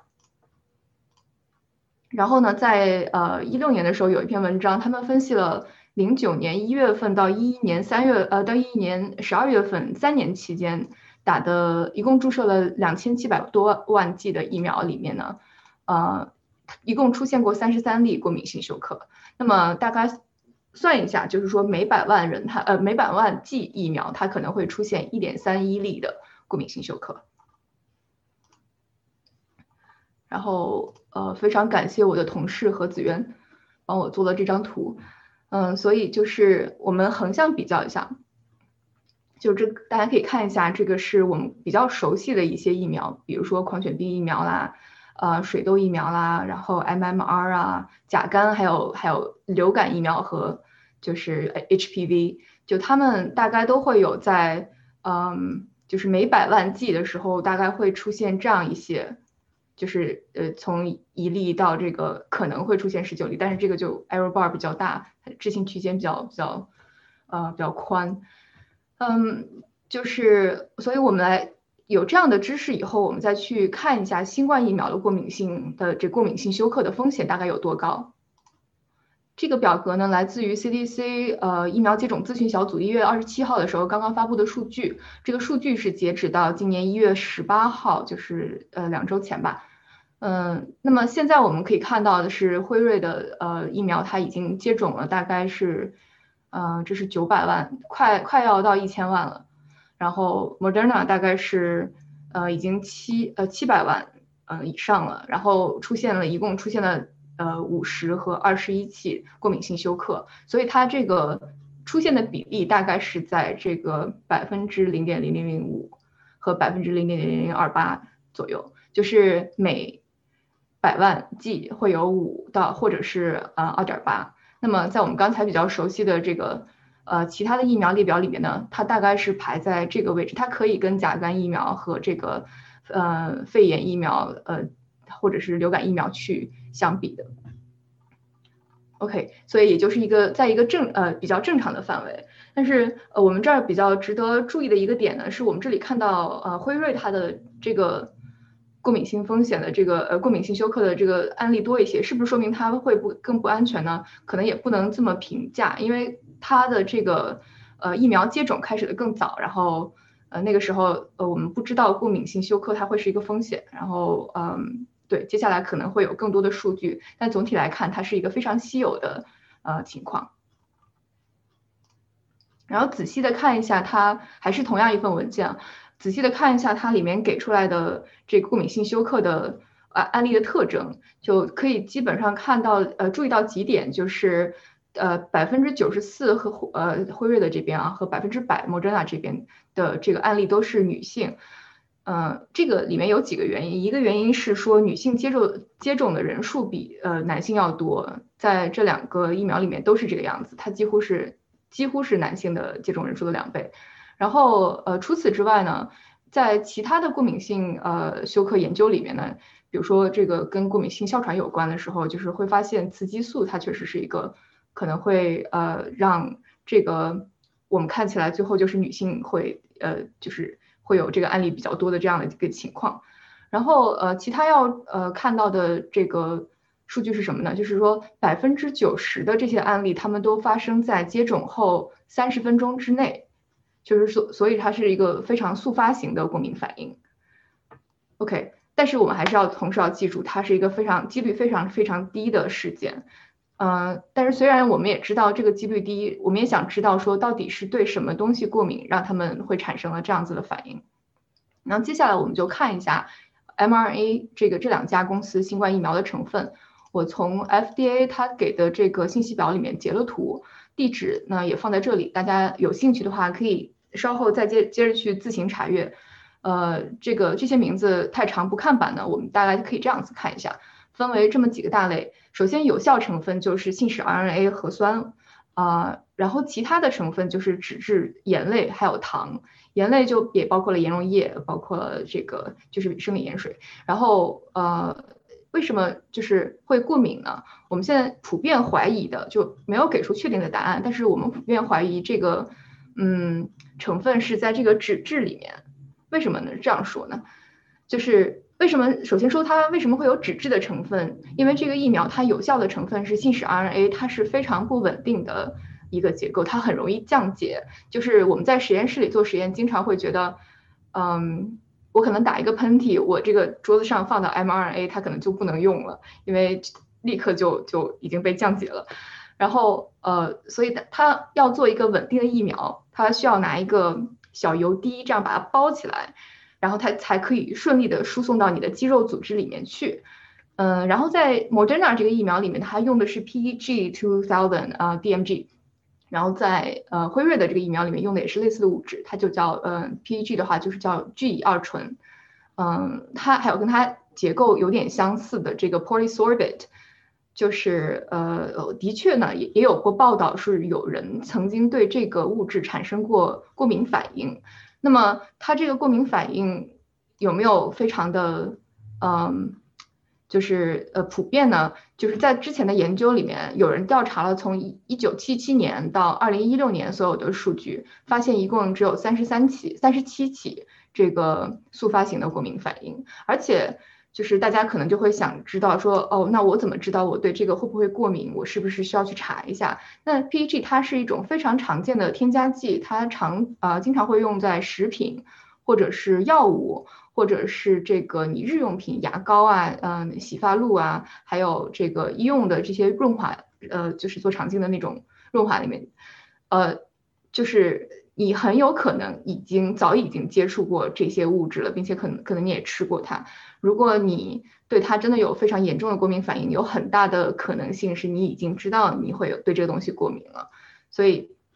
呃，对一般人来说，它并不是一个非常需要呃你担心的一个就是呃副作用。OK。然后还有值得一提的就是，呃，MRa 新冠疫苗就是这两个疫苗里面它不含有的成分，就是它没有血液的产物，因为它只是，呃，这个它不是灭活疫苗，然后它没有病毒本身，然后它也没有水银，也没有鸡蛋，所以对鸡蛋过敏的人也可以就是不用担心会有这个因为鸡蛋的产物而引起的过敏。然后它没有乳胶，没有 latex。然后之前罗威教授有提醒我说，虽然疫苗本身里面没有没有这个乳胶，但是可能瓶盖上会有一点，所以接种的时候要注意一下。然后它里面没有防腐剂。另外就是针对两个呃网络谣言，就它里面没有 microchip，也没有 fetus cells，它没有没有胚胎细胞的成分在里面。OK，那么 OK，接下来还有朋友也问过说，那我有食物过敏，我有鼻炎，我有皮炎，我还能不能打疫苗？我的风险会不会很高？那那么现在普遍的认为呢，是这个食物过敏它不是新冠疫苗过敏的 risk factor。就 CDC 呃这张图是 CDC 的呃对这个临床接种的指导，然后我把它翻译了一下，大家可以看一下，就是如果你有。食物过敏、药物过敏，包括环境过敏，还有家庭过过敏史，就甚至你有过过敏性休克的话，你都可以去接种疫苗。然后在什么什么情况下是禁忌反应呢？就是说我们刚刚提到的这个 PEG，还有这个 polysorbate，如果你知道你对它有过敏，就任何程程度上的这个速发性过敏史，你都不要去接种。但是如果我有食物过敏的话，啊，我我确实是有这个。呃呃，环境过敏，那我去接种的时候，我就可以去要求我在这个地方观察三十分钟，因为如果真的会有速发型，当然最好不要有，如果有速发型过敏反应的话，它很大可能是百分之九十的可能就是在三十分钟之内它就会出现了。然后如果你还是不放心的话，你可以在那观察一个小时。嗯，当然它最后还是，嗯，就是呃，如果你还有其他的身体情况的 concern 的话，最好还是咨询一下你的家庭医生。OK，所以我们以上的这个知识点小结啊，首先就是过敏，它是一种非常常见的疾病，然后它跟微生物的多样性有关，但是对 mRNA 新冠疫苗的过过敏，就是对它的这个过敏性休克的呃案例是非常罕见的，它两家疫苗都小于百分之零点零零五。然后呢，我们说了这么多关于 mRNA 疫苗的风险。但是当我们在做我要不要去打疫苗这个决定的时候，我们同样要考虑到得病的风险。就像刚才罗威教授已经呃分析过了，就是你现在可能面，尤其是如果是你在美国，你可能面对的就是我是要得新冠获得天然免疫，还是或者我可能啊，当然就不说了，就是我如果要不是得新冠，要不然就是打疫苗。在在这种情况下，我们要考虑一下得病的风险。上周，呃，这是一个呃纽约呃时报上面的报道，他这篇文章采访了一些在纽约去年感染了新冠但已经出院的人，然后他们还会在就是讲一下他们直到现在几个月过去了，仍然会感受到这个呃不光是说身体的疲惫啦、肌肉无力了，还还有这个认知和记忆方面、情绪方面的这个这个损伤。嗯，这个文章里面还引呃引用了《柳叶刀》上面发布的这个呃武汉金银潭医院的那个数据，然后他们当时也是呃跟踪病人六个月，他们出院了以后还是会感到这个肌肉无力、入睡困难、容易疲倦，然后可能会呃更容易焦虑和和和呃抑郁症。然后你同时要考虑一下，说在疫苗的这个就在疫情的这个风险之下，我打疫苗。发烧哪一个危害更大？OK，那呃，然后还有朋友问说，我什么时候才能去打疫苗？现在右边放的这个截图呢，是 CDC 它现在给的接种疫苗的呃优先级排序，是 EA、EB 和 EC，现在都还是每个州可能进度都不太一样，呃，但是每个州的网站上应该都会有自己的这个呃进度的更新。然后左边放了一个加州的网站，就是。你想看看我现在是不是已经可以去打疫苗了？你就可以去这个网站上，嗯，填一下它呃几个多选问题，完了以后他就立刻会告诉你，可能还没有轮到你。OK，到最后呢，我想再呃推荐一下这几个资源，就是嗯，因为现在信息出来的非常快，然后我们大家其实是在实时的呃见证科学。更新换代这个不断出数据、不断出结果的这个过程，然后这个过程中可能确实会造成很多疑问还有混乱。但是最好的，嗯，呃，practice 最最好的这个实践方法呢，就是我们去看这个这个官方 CDC 和 FDA 它发布的信息。然后我个人也比较推荐的是，嗯，两个公众号，嗯，这个左边这个是周叶斌博士，然后也是我们沙龙之前的嗯一位讲者，然后他经常会做一些科普，然后右边也是呃非常靠谱的一个科普公众号，嗯，就是推荐大家去呃 follow 他们。然后除此之外，我记得在豆瓣上面还有一位叫 Helicopter 的这个。呃，博主他是从去年三月份开始就一直在翻译新冠相关的，呃，这个疫苗进展啊，各种新闻，也欢欢迎大家可以去看一下。然后在结束今天的分享之前呢，我还是在想推荐一下吴昊导演导演的这部纪录片，叫《七十六天》，它是呃拍拍摄武汉医院这个重症监护室的这个录像片段，然后它记录了很多患者还有一线医务人员的互动。嗯，接着这个，我想说，打疫苗这个事情，它看似是个个人决定，但是我们的这个决定可，它可能可以更好的保护这个在新冠病毒面前更加脆弱的人群，同时它可能可以让抗击疫情这个过程中承受了更多风险和责任的人，不需要一直去承担这个成本。OK，然后我今天的分享内容大概就是这些。屏幕上是本期沙龙的微信群二维码，还有我的 Twitter handle，欢迎大家来 connect。提前也给大家拜个早年，祝大家今年新年可以早日打上疫苗。OK，好，我今天的分享到到此结束。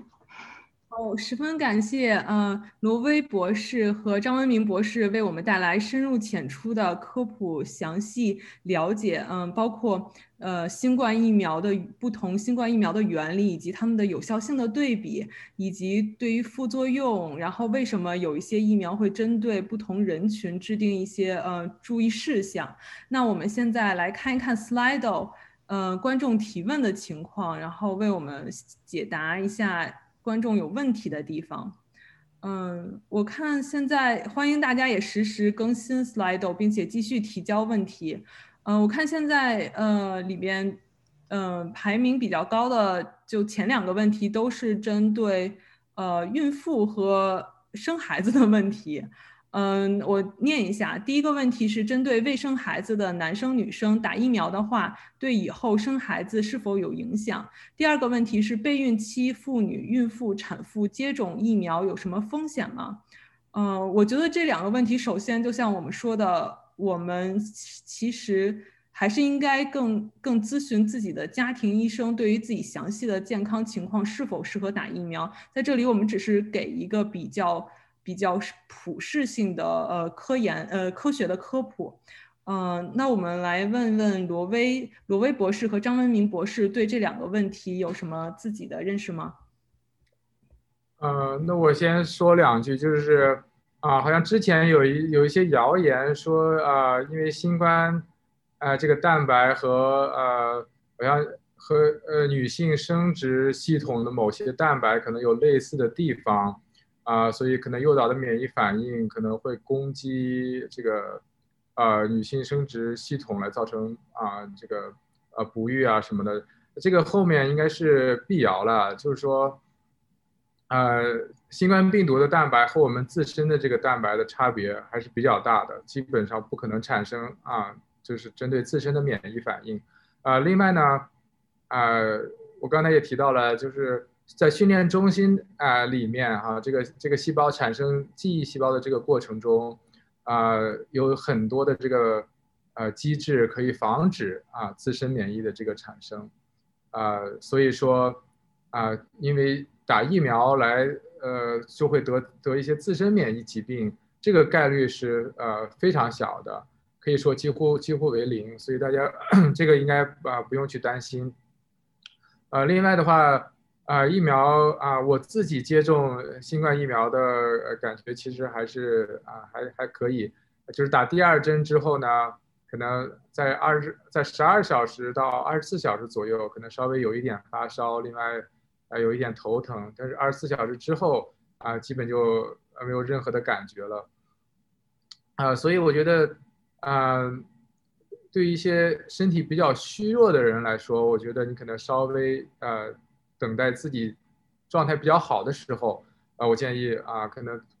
呃，再去再去打这个新冠疫苗，特别是一些老年人呀，呃，呃，如果是孕妇，至于孕妇啊，可不可以打新冠疫苗啊？现在还没有一个结论。我觉得现在可能大家要去权衡一下自己的风险啊和这个这个啊打疫苗的这个这个啊收益啊。如果你觉得自己的风险啊是比较高的，比方说你是在一线工作呀，你可能感染病毒的这个风险比较高啊。那它可能那当然当然了，你感染病毒的话，你。啊，可能对怀孕呀，对于胎儿的影响，可能要可呃，应该是远远大于这个打疫苗的风险，所以你要权衡一下。那如果你在你就是一直是在家工作的话，啊，我呃我我个人觉得保险起见，你可能还是要等这个 CDC 呃一些他们有一些近啊有一些临床临床的这个数据出来的话啊，可能再打可能会好一些，这是我的一些看法啊。文明有没有补充的？那基本想讲的也是跟你一样，现在 CDC 说的也是，它是一个个人选择，就是大家要自己想，如果嗯自己还是很担心怀孕了以后，这个如果到时候再感染新冠，因为孕妇她感染新冠以后重病的风险是更高的，然后到时候可能就会会有导致 ICU 啊等等这些，呃一些我们不想见到的这这些呃情况发生。然后，嗯，但是确实也没有特别多的数据专门针对说关于孕妇打了这个疫苗以后安全性会怎么样。但是，呃，目前为止，新冠的它的这个嗯安全性数据看起来都还不错，只是没有针对嗯孕妇这边有另外的研究。好的，十分感谢两位主讲人为我们的详细解答。嗯，下面一个问题也是刚刚被被提呃提高 ranking 的一个问题，看来大家对这个问题也是也是很关注，就是从安全性和有效性来说，会推会更推荐接种灭活灭活性疫苗吗？相信这个问题罗威刚刚其实也有提到，能不能再帮忙补充几句？呃，因为灭活疫苗呃已经有呃已经有呃应用的历史。呃，就是非常非常长久了，包括我们每年打的这个流感疫苗，呃，当然大部分的流感疫苗，现在流感疫苗也有其他的一些疫苗呃形式，但是大部分的流感疫苗也都是灭活疫苗，所以它的安全性，呃是非常可靠的，呃，它的有效性呢，这个不是我不是谁说了算的，这个要通过临床实验说了算，啊，所以呃，可能临床实验的数据现在呃初步认为。啊，这个呃灭活疫苗的有效性还是还是不错的，但是我也不知道，嗯，这个相对于 mRNA 啊，相对于一些其他的疫苗，可能临床的数据可能要稍微少了一些，啊，这个可能呃主一个一个原因就是我们国家呃新冠控制比较好，临床试验没法做，可能要到其他国家去做，这样的话有一些中间有一些这些这些问题，啊，但是目前的数据来看。啊，灭活疫苗的有效性还是可以可以保证的，所以，呃，我呃，像我们国家的灭活疫苗，大家可以去，如果在国内的朋友，啊，可以尽快去去接种，啊，而且灭活疫苗，我想大家一定啊，至少要接种两两剂，可能才能产生一些好的保护效果。啊，那那。嗯，不好意思，我补充一下，就是现在因为很多人都会考虑说，哦，那我到底是要打哪一种疫苗？包括 mRNA 这个这两个疫苗，我要挑哪一种？呃，我觉得一个呃基本的就是思考的方法，就是你的这个机会成本是怎么样的？你最好还是在你有选择可以打到这个疫苗的时候，你就去打，而不是要等到这个我一定要等到哪一个疫苗对我来说我我可以打了我才去。嗯，大概是这样。对，是的。好的，十分感谢两位主讲人。嗯，那我们下面一个问题，其实跟就是这个病毒变异也有关系。我觉得也是，也是间接就是补充了这个。我不想等，因为就是有可能我要等了一段时间，那这个病毒变异了，说不定就情况更糟嘛。所以就是能不能再呃详细说一下，就是为什么打一针疫苗会更容易诱导病毒变异？因为我们刚刚可能跟挪威的讨论中有提到过这个问题。嗯，挪威，你要再说明一下。嗯，好的，好的啊，就是说病毒它不是一成不变的，啊，它也是在进化的，就和这个生物的进化一样，它也是适者生存，对不对？啊，像有些像这种啊，英国呀，还有南非、巴西的这些病毒，它首先变异的就是它的 S 蛋白的一些区域，能够让它更好的和细胞表面的受体去结合，这样的话它就会传播的就更快。那它在和它的呃这个前身呃病呃这个这个病毒在竞争的过程中，它可能就有其有一定的优势，因为它传播的更快，呃和细胞就表面受体结合的更紧密，所以它传播的更快，啊。这样的话，它慢慢的就会成为一个主导的，一个一个一个啊亚型，一个病毒的一个亚型。呃，大家可以想象一下，如果呃我们都打了一针疫苗，啊，都有一些少量的抗体，但是不是很多的抗体，这个病毒呃到到了我们身体里面会发生什么？它会不会呃它它它是不是就会产生一些呃变异，去设法去逃脱这个这个呃？抗体的追击，这个概率虽然说，呃，我我想就比较对于我们个人来说就比较小，呃，我我呃，比方说大家去买买彩票的时候，我一直想举这个例子，就是说买彩票，呃，这个带每个人中奖的概率对于个人来讲，基本上都是零，接近于零，很小很小，但是呃。每次一开彩票，因为买的人有有有几千万，说是几百万人去买彩票，那总有总有几个中奖的，对吧？把把把这个大大奖领回家的，也就是说这个是一个小概率事件啊。但是你如果人多了的话啊，一旦发生了这样的突变，这个病毒就很快就可以呃传播开来。所以我们怎么去阻止这个事情呢？大家如果都打了两剂的疫苗，有都有高低度的中和抗体。这样的话，它病毒的突变，它的这个概率上，从概率上，啊，就会小很多很多，啊，它就不不那么容易去逃脱这个抗体的这个啊攻击了，啊，大概就是这个意思，不知道有没有解释清楚？嗯，我觉得简单来理解，您的意思就是说，如果只打一针，就是。还是抗病毒的能力不够，然后反而就是一般的病毒，就是一般的新冠病毒非突变的，然后虽然被消，即使可能被消灭掉了，但是因为这种超强变异病毒，然后有很大概率不会被消灭掉，所以还是要打两针，然后能够让这个变异还有非变异的病毒都彻底的消灭掉，让我们的这个抗体都很强，所以才能很集中的去消灭这些病毒。对，是的，是的啊，简单来说就是。呃，打了一针之后，你给病毒一个压力，但这个压力比较小，病毒是可以突破这个压力的，对不对？啊，一旦突破了这个压力的话，那就它就有抗压的这个能力了。那么打两针之后，你就给病毒一个，它它压力就大很多，你给它一个它无法突破的这个压力，那它突破不了，那就自然而然就啊就消亡了，对，呃对，消亡了，嗯。很感谢罗威博士给我们举这个生动例子，尤其是这个买彩票的这个，我特别觉得特别生动。好，那我们再看看，嗯，其他的问题。呃，另外还有一个问题就是，复阳的病例虽然比例较低，但是长期来看，是不是人类需要和新冠共存了？有没有可能像非典一样消失？也请两位博士帮我们预测一下。呃，关于复阳的这个问题，呃。大致上可能是有这么两两类情况，呃，第一类情况呢，就是说，呃，这个病人新冠病人已经呃痊愈了，啊，但是他体内呢还可能残存一些这个病毒的核酸，呃，他这个核酸，啊，它是可以在体在体内啊进行一些复制呀，它也可以产生一些病毒的颗粒，但是这些病毒颗粒一旦释放出来，因为去病人痊愈了之后，呃，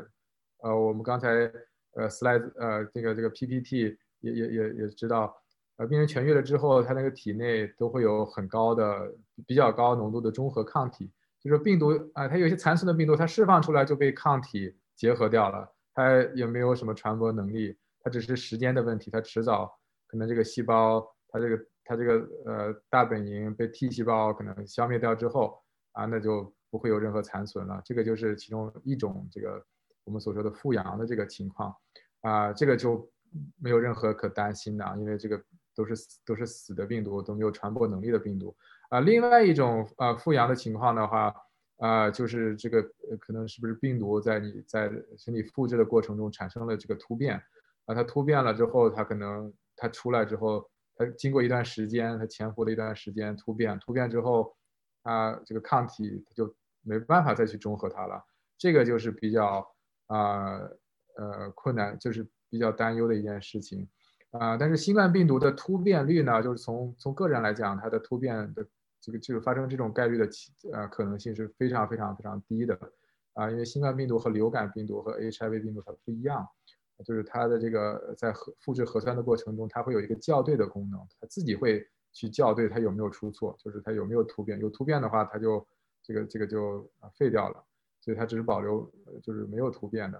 啊，但是它也会犯错误啊，这个就是刚才说的啊，如果只是啊很少人感染的话，这个不是个问题，但是现在感染的人数上亿了啊，就是这个就可能在长期来看，可能可能就就怕成为一个病毒啊。这个逃逸的问题，所以大家如果有可能的话，还要尽尽快的去打打这个疫苗，来防止这种情况的发生。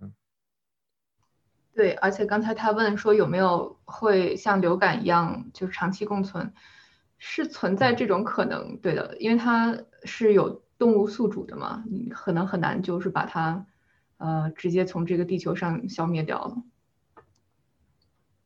对，就现在已知的猫啊、老虎啊这些其他的哺乳类动物，好像都听说有报道。就是不是以后咱们人打了疫苗，但是可能在那些其他动物身上还流行，然后又会就是重新传染给我们。所以感觉还是打疫苗才能长期的来保护我们自身，然后不被身边的动物也是感染。好，十分感谢两位的解答。那我们来看一看下面的问题。嗯，下面另一个问题是。嗯嗯，这个问题可能我们之前已经回答过了，就是 mRNA 疫苗优于灭活疫苗，是指 Moderna 和 Pfizer 的，还是指所有的 RNA 新冠疫苗？有可能是什么原因导致 mRNA 疫苗的效果优于灭活疫苗呢？这个问题我其实刚刚在罗宾讲到的时，呃，罗威讲到的时候，呃，我也我也问了这个问题，就是还是看已有的数据，就仅仅是指现在这两个公司的疫苗是优于。呃，然后其他公司的这个灭活疫苗的，但是我们不能以偏概全的说是所有的 mRNA 的新冠疫苗，所以我觉得还是要长期的看，就是而且特定的看是每种不同的疫苗的效果是怎么样的。嗯，两位主讲人还有补充吗？对这个问题？嗯，还有它可能是这个生产的过程会比生产这个灭活疫苗，它它的这个速度是要快一些的。嗯。嗯，所以就就生产的有效性来讲，也是很有效率的。嗯，对，或者它如果有个新的变变异病毒的话，它可以很简单的改一下那个啊 mRNA 的序列啊，可能就行了，啊，就要要容易一些。嗯，但是我我是说，呃，mRNA 疫苗啊，就是现在已知的这现在已经批准的这两种 mRNA 疫苗，从数据上来看。那可能是要比灭活疫苗是要好一些，特别是在 T 细胞免疫方面。但是我还是要指出的，就是并不是说是灭活疫苗就就不行，它的效果也还是非常不错的。因为呃，主只要你有高浓度的综合抗体，你是不需要 T 细胞方面，你也可以预防感染的。啊，就是哎，它灭活疫苗和 mR mRNA 疫苗相比呢，它主要是 T 细胞那方面差的一些，但是 B 呃就是 B 细胞和这个抗体方面。它差不了太多，就是足够可以具有保护的能力。嗯，好的。然后，嗯，下面有个问题，有点稍微有点敏感啊，就是说，嗯，国药疫苗刺激出来的是是不是腺病毒抗体？对于这种没出三期实验就开始商业化接种的疫苗不太信任，而且之前有专家说有七十三种局部或全身不良反应，创。疫苗史记录，想听下嘉宾的看法。呃，我自己个人的看法就是，现在就是有很多，就是包括哪怕是 mRNA 的疫苗，也有很多专家出来说什么不良反应啊，然后天天我们也都在微信上辟谣，为大家辟谣。所以我觉得还是以官方的出的数据为标准，而不是要轻信这些网上的一些报道。那我们也听听两位嘉宾的看法。呃，那我先说一下，就是刚才呃，张文明博士也提到过了，就是不良反应，你要看它是什么不良反应，是一个就是通常的所说的就是不是很严重的不不良反应，还是就是这种比较严重的不良反应。他说的七十几种不良反应，如果只是胳膊疼呀，发就就是短暂的发烧呀，这个都不算是严重的不良反应。对，打流感疫苗好像也会有担忧的不良反应。嗯，那 m r a 疫苗它也有很多的不良反应。如果你列列一下的话，因为呃他们做临床实验要做的非常仔细的，他要把所有的可能的不良反应都要列出来。那你接种的人人数多了的多了的时候，那你肯定啊有有这个这个。不良反应的这个比例虽然是比较低，但是有是肯定是会会可能有一两个人会有一些比较啊奇怪的不良反应，但这并不等于说是大多数人都会有严严重的不良反应，所以要一定要把这个不良反应到底到底是什么样的不良反应来来呃解释一下。你 m r 疫苗打完之后啊，尤其是第二针之后啊会有短暂的呃发烧呀、头疼呀。啊，这些都是免疫系统非常正常的，免疫系统被激活了，啊，时刻准备去攻击这个入侵入侵病毒，对吧？它它的激活过程中的一些非常正常的啊不良反应，所以完全不需要有任何的担心。嗯，好，谢谢文明博士，有什么需要补充的吗？呃，我这边没有补充了。嗯，好，谢谢。嗯，就是总体看来，感觉还是。最严重的不良反应，就像文明博士刚刚呃为大家总结的那样，就是过敏反应。然后过敏反应其实就是主要是看你以往的过敏史，然后并且还有就是打完疫苗半个小时内一定要在医院，就是呃在在医生的监护下，然后看一下有没有等待一下有没有任何的反应，然后这样可以及时就医。嗯，好的，那我们来看一下下个问题。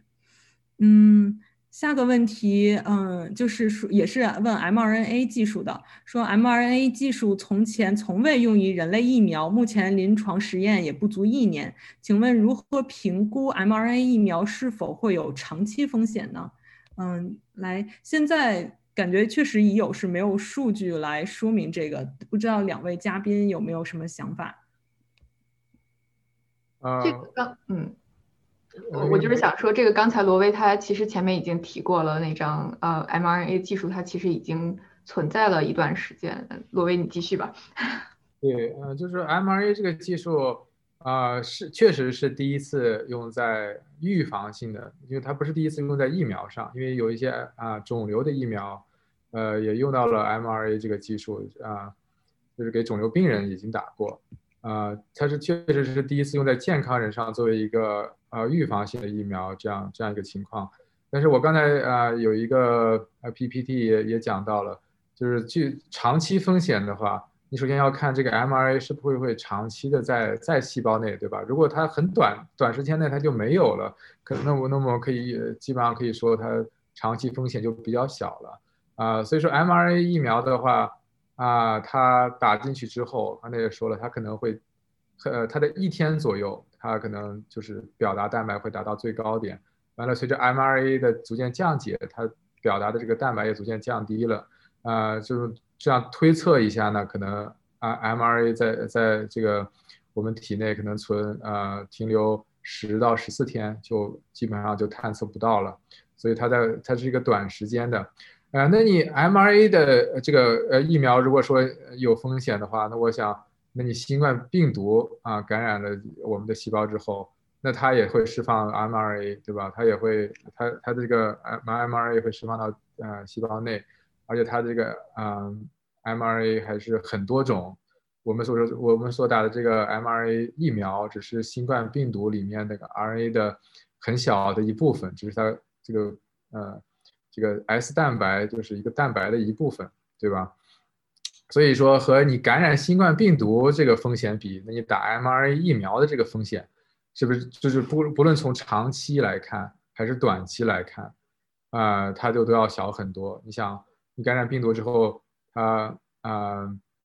这个潜伏期就十到十十到十四天，那么你如果得病的话，可能它病毒在你体内啊，可能就。停留的时间要远远比这个你打 mRNA 疫苗，这个 mRNA 在体内停留时间要长的太多了，风险肯定，嗯，不管长期短期的，你感染病毒的风险都是要大很多的，啊，就是这样一个情况，不知道，啊，有没有能够回答这个问题？嗯，文明博士有补充吗？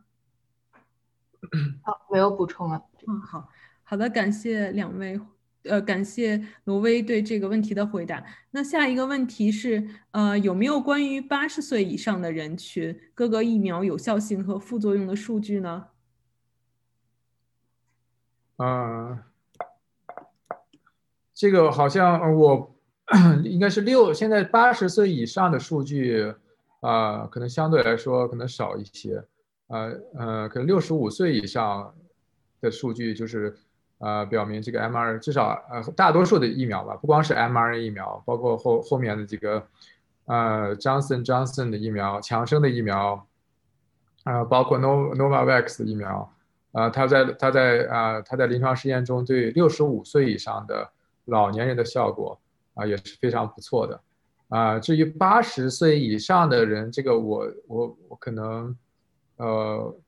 不是特别的数据不是特别的多。呃，但是老年人的话，就是刚才我我也提到了，因为这个疫苗打打的时候，可能是有会有短暂的呃一些副作用，然后头疼呀，呃发烧呀，可能是会有短暂的这些症状。呃，那么八十岁以上老年人的话，如果身体比较虚弱的话，我推荐就是等你身体状况比较好的时候，啊再去打这个疫苗，不要说你可能最近可能发烧呀，身体感觉不是特别好的状态下你去打这个疫苗，我觉得呃可能风险会大一些。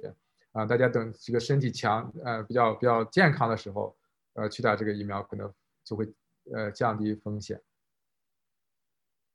嗯，然后关于这个副作用的问题呢，现在是呃打疫苗的人他们会把这个副作用统一的报告给 VAERS，就是 VAERS 的这个这个呃数据库里面，然后这个数据库的。嗯，数据呢也是在网上可以公开浏览、公开下载的。如果有兴趣的话，其实可以去这个呃 VIRS 上面看一下。呃，当然对一般来人来说，它它这个数据也是就是没有没有经过嗯整理和这个展示的数据嘛，就是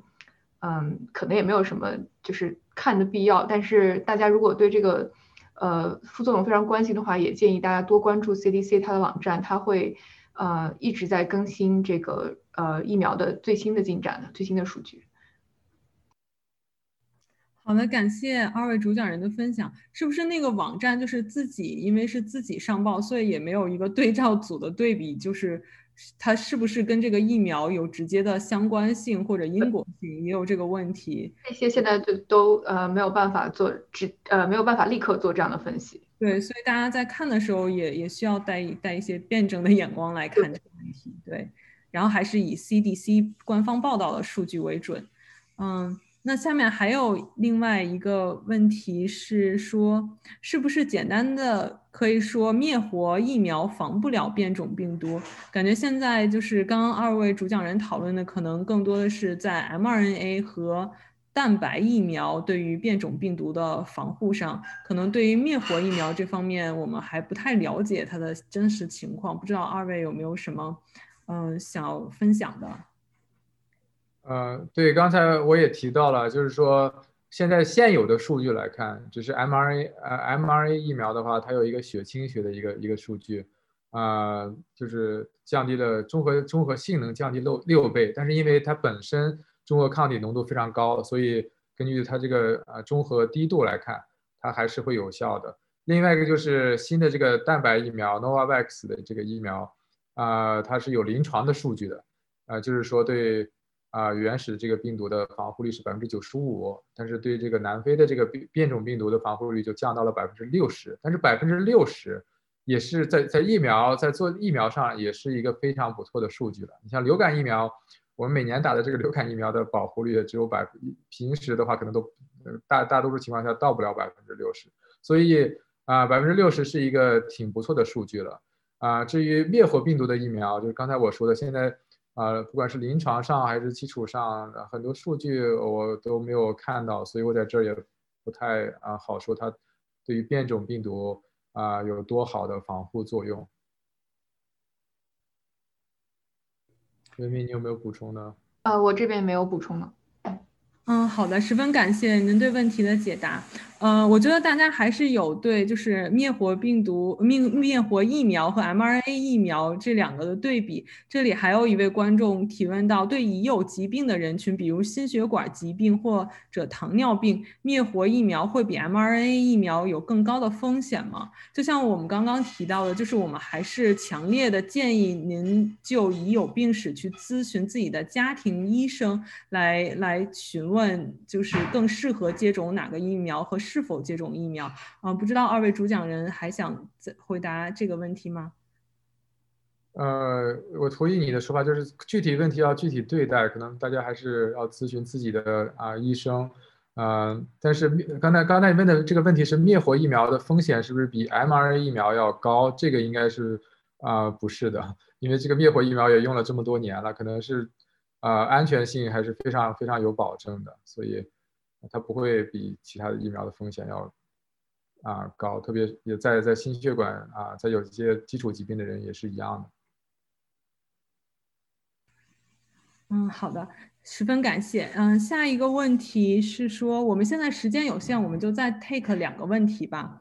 嗯，下面一个问题是，如果有可能因政策变化不给按时打第二针，就是可能第一针和第二针的间隔过长，就是比如超过呃推荐的二十一天或者二十八天，然后或者说就是甚至只打了一针疫苗，第二针都没有打，那是不是反而更加不好？然后比不打疫苗被感染的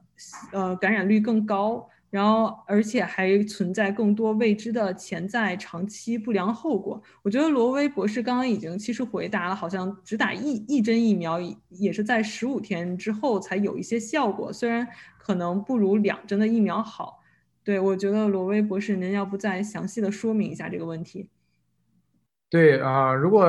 因为政策呀什么的原因，你打不了两针疫苗，但我我的建议是你先打一针，因为什么呢？打一针疫苗之后，我刚才也看到了，从打一针之后的十五天左右啊，就就是就是就 mRNA 疫苗来来说哈啊，打打了第一针的之后，十五天左右就已经有保护的效果了。但从概率从大概率上，我推测它可能保护不了感染，但是它可以预防你有症状啊，这个也是一个很不错。对于你个人来说啊，你即使啊不小心感染了新冠病毒，你打了第一针疫苗之后，十五天之后如果你感染的话啊，在大概率上你可能症状会比较轻啊，可能会预防，不会发展成重症。对于个人来说是啊，还是要打的啊。那么如果我间隔了，呃，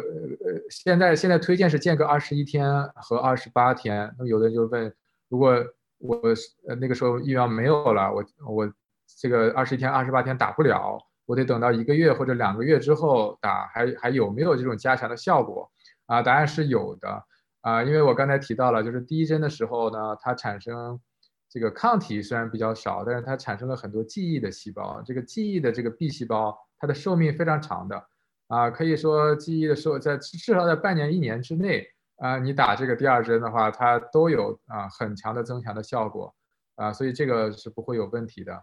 啊。但在大家如果有条件的情况下，还是要打第二针啊，这个不是说是。为了自己啊，不是为了说是自己能防止感染，这个我觉得可能对于啊，如果大家都打第二针的话，对于有效的抑制这个突变病毒的传播来说啊，可能是比较好的。嗯，就为了自己的话，也是有很很强的效果的嘛，就自己也不要就被突变的，对，而且还有更强的防御力嘛，免疫。对你肯定是防，你如果感染都不感染，肯定是比你感染了没症状要好一些。对对对，是的，嗯。嗯，嗯然后还有一个问题，也是今天的最后一个问题，嗯，就是新冠疫苗对儿童有哪些潜在风险？相关的临床经验进展，为学龄儿童接种疫苗还需要多长时间？可以请两位嘉宾来预测一下吗？这个，因为现在接种它一个是十六岁以上，一个是十十八岁以上嘛，所以确实对儿童的这个数据我们也呃比较缺乏，而且。呃，关于为学龄前儿童这个接种疫苗需要到什么时候，这个可能还是要等 CDC 它出相关的这个计划还有指导安排。对，据说这个呃好像啊对小孩的这个呃临床试验正在进行当中，所以我们可能要等到临床的结果才好说，因为这个啊呃，只有扎实的临床实验才能够知道我们怎么去呃最好更好的利用这个疫苗。嗯，也是期待这个儿童的临床实验结果能够尽快的出来。我相信这个全球人民都在很关注这一点。对，毕竟孩子是祖国们的未未来。嗯，那好的，今天很感谢两位嗯博士为我们带来的这详尽的对现有的疫苗的一个分析与解读啊，也希望能够帮助到大家在日常生活中为自己以及为家人到底决定是否打疫苗，以及在打疫苗前应该注意的一些注意事项，然后来进行判断，并且对于现在已有的网上不实的报道进行合理的分辨。那么很感谢我们今天两位嘉宾的到来，今天。今天的节目呢就到此为止。同时呢，我们也预测一下下周，嗯，与纽约文化沙龙的代孕一代孕话题的一系列的活动，希望大家嗯及时关注。如果有对于新冠疫苗的问题呢，大家如果有意犹未尽的讨论，可以继续在我们的微信群里边进行嗯进行进一步的讨论。两位两位嘉宾也在微信群里边，可以为大家进行解答。好，感谢大家，大家拜拜，再见。嗯，拜拜，大家下次再见。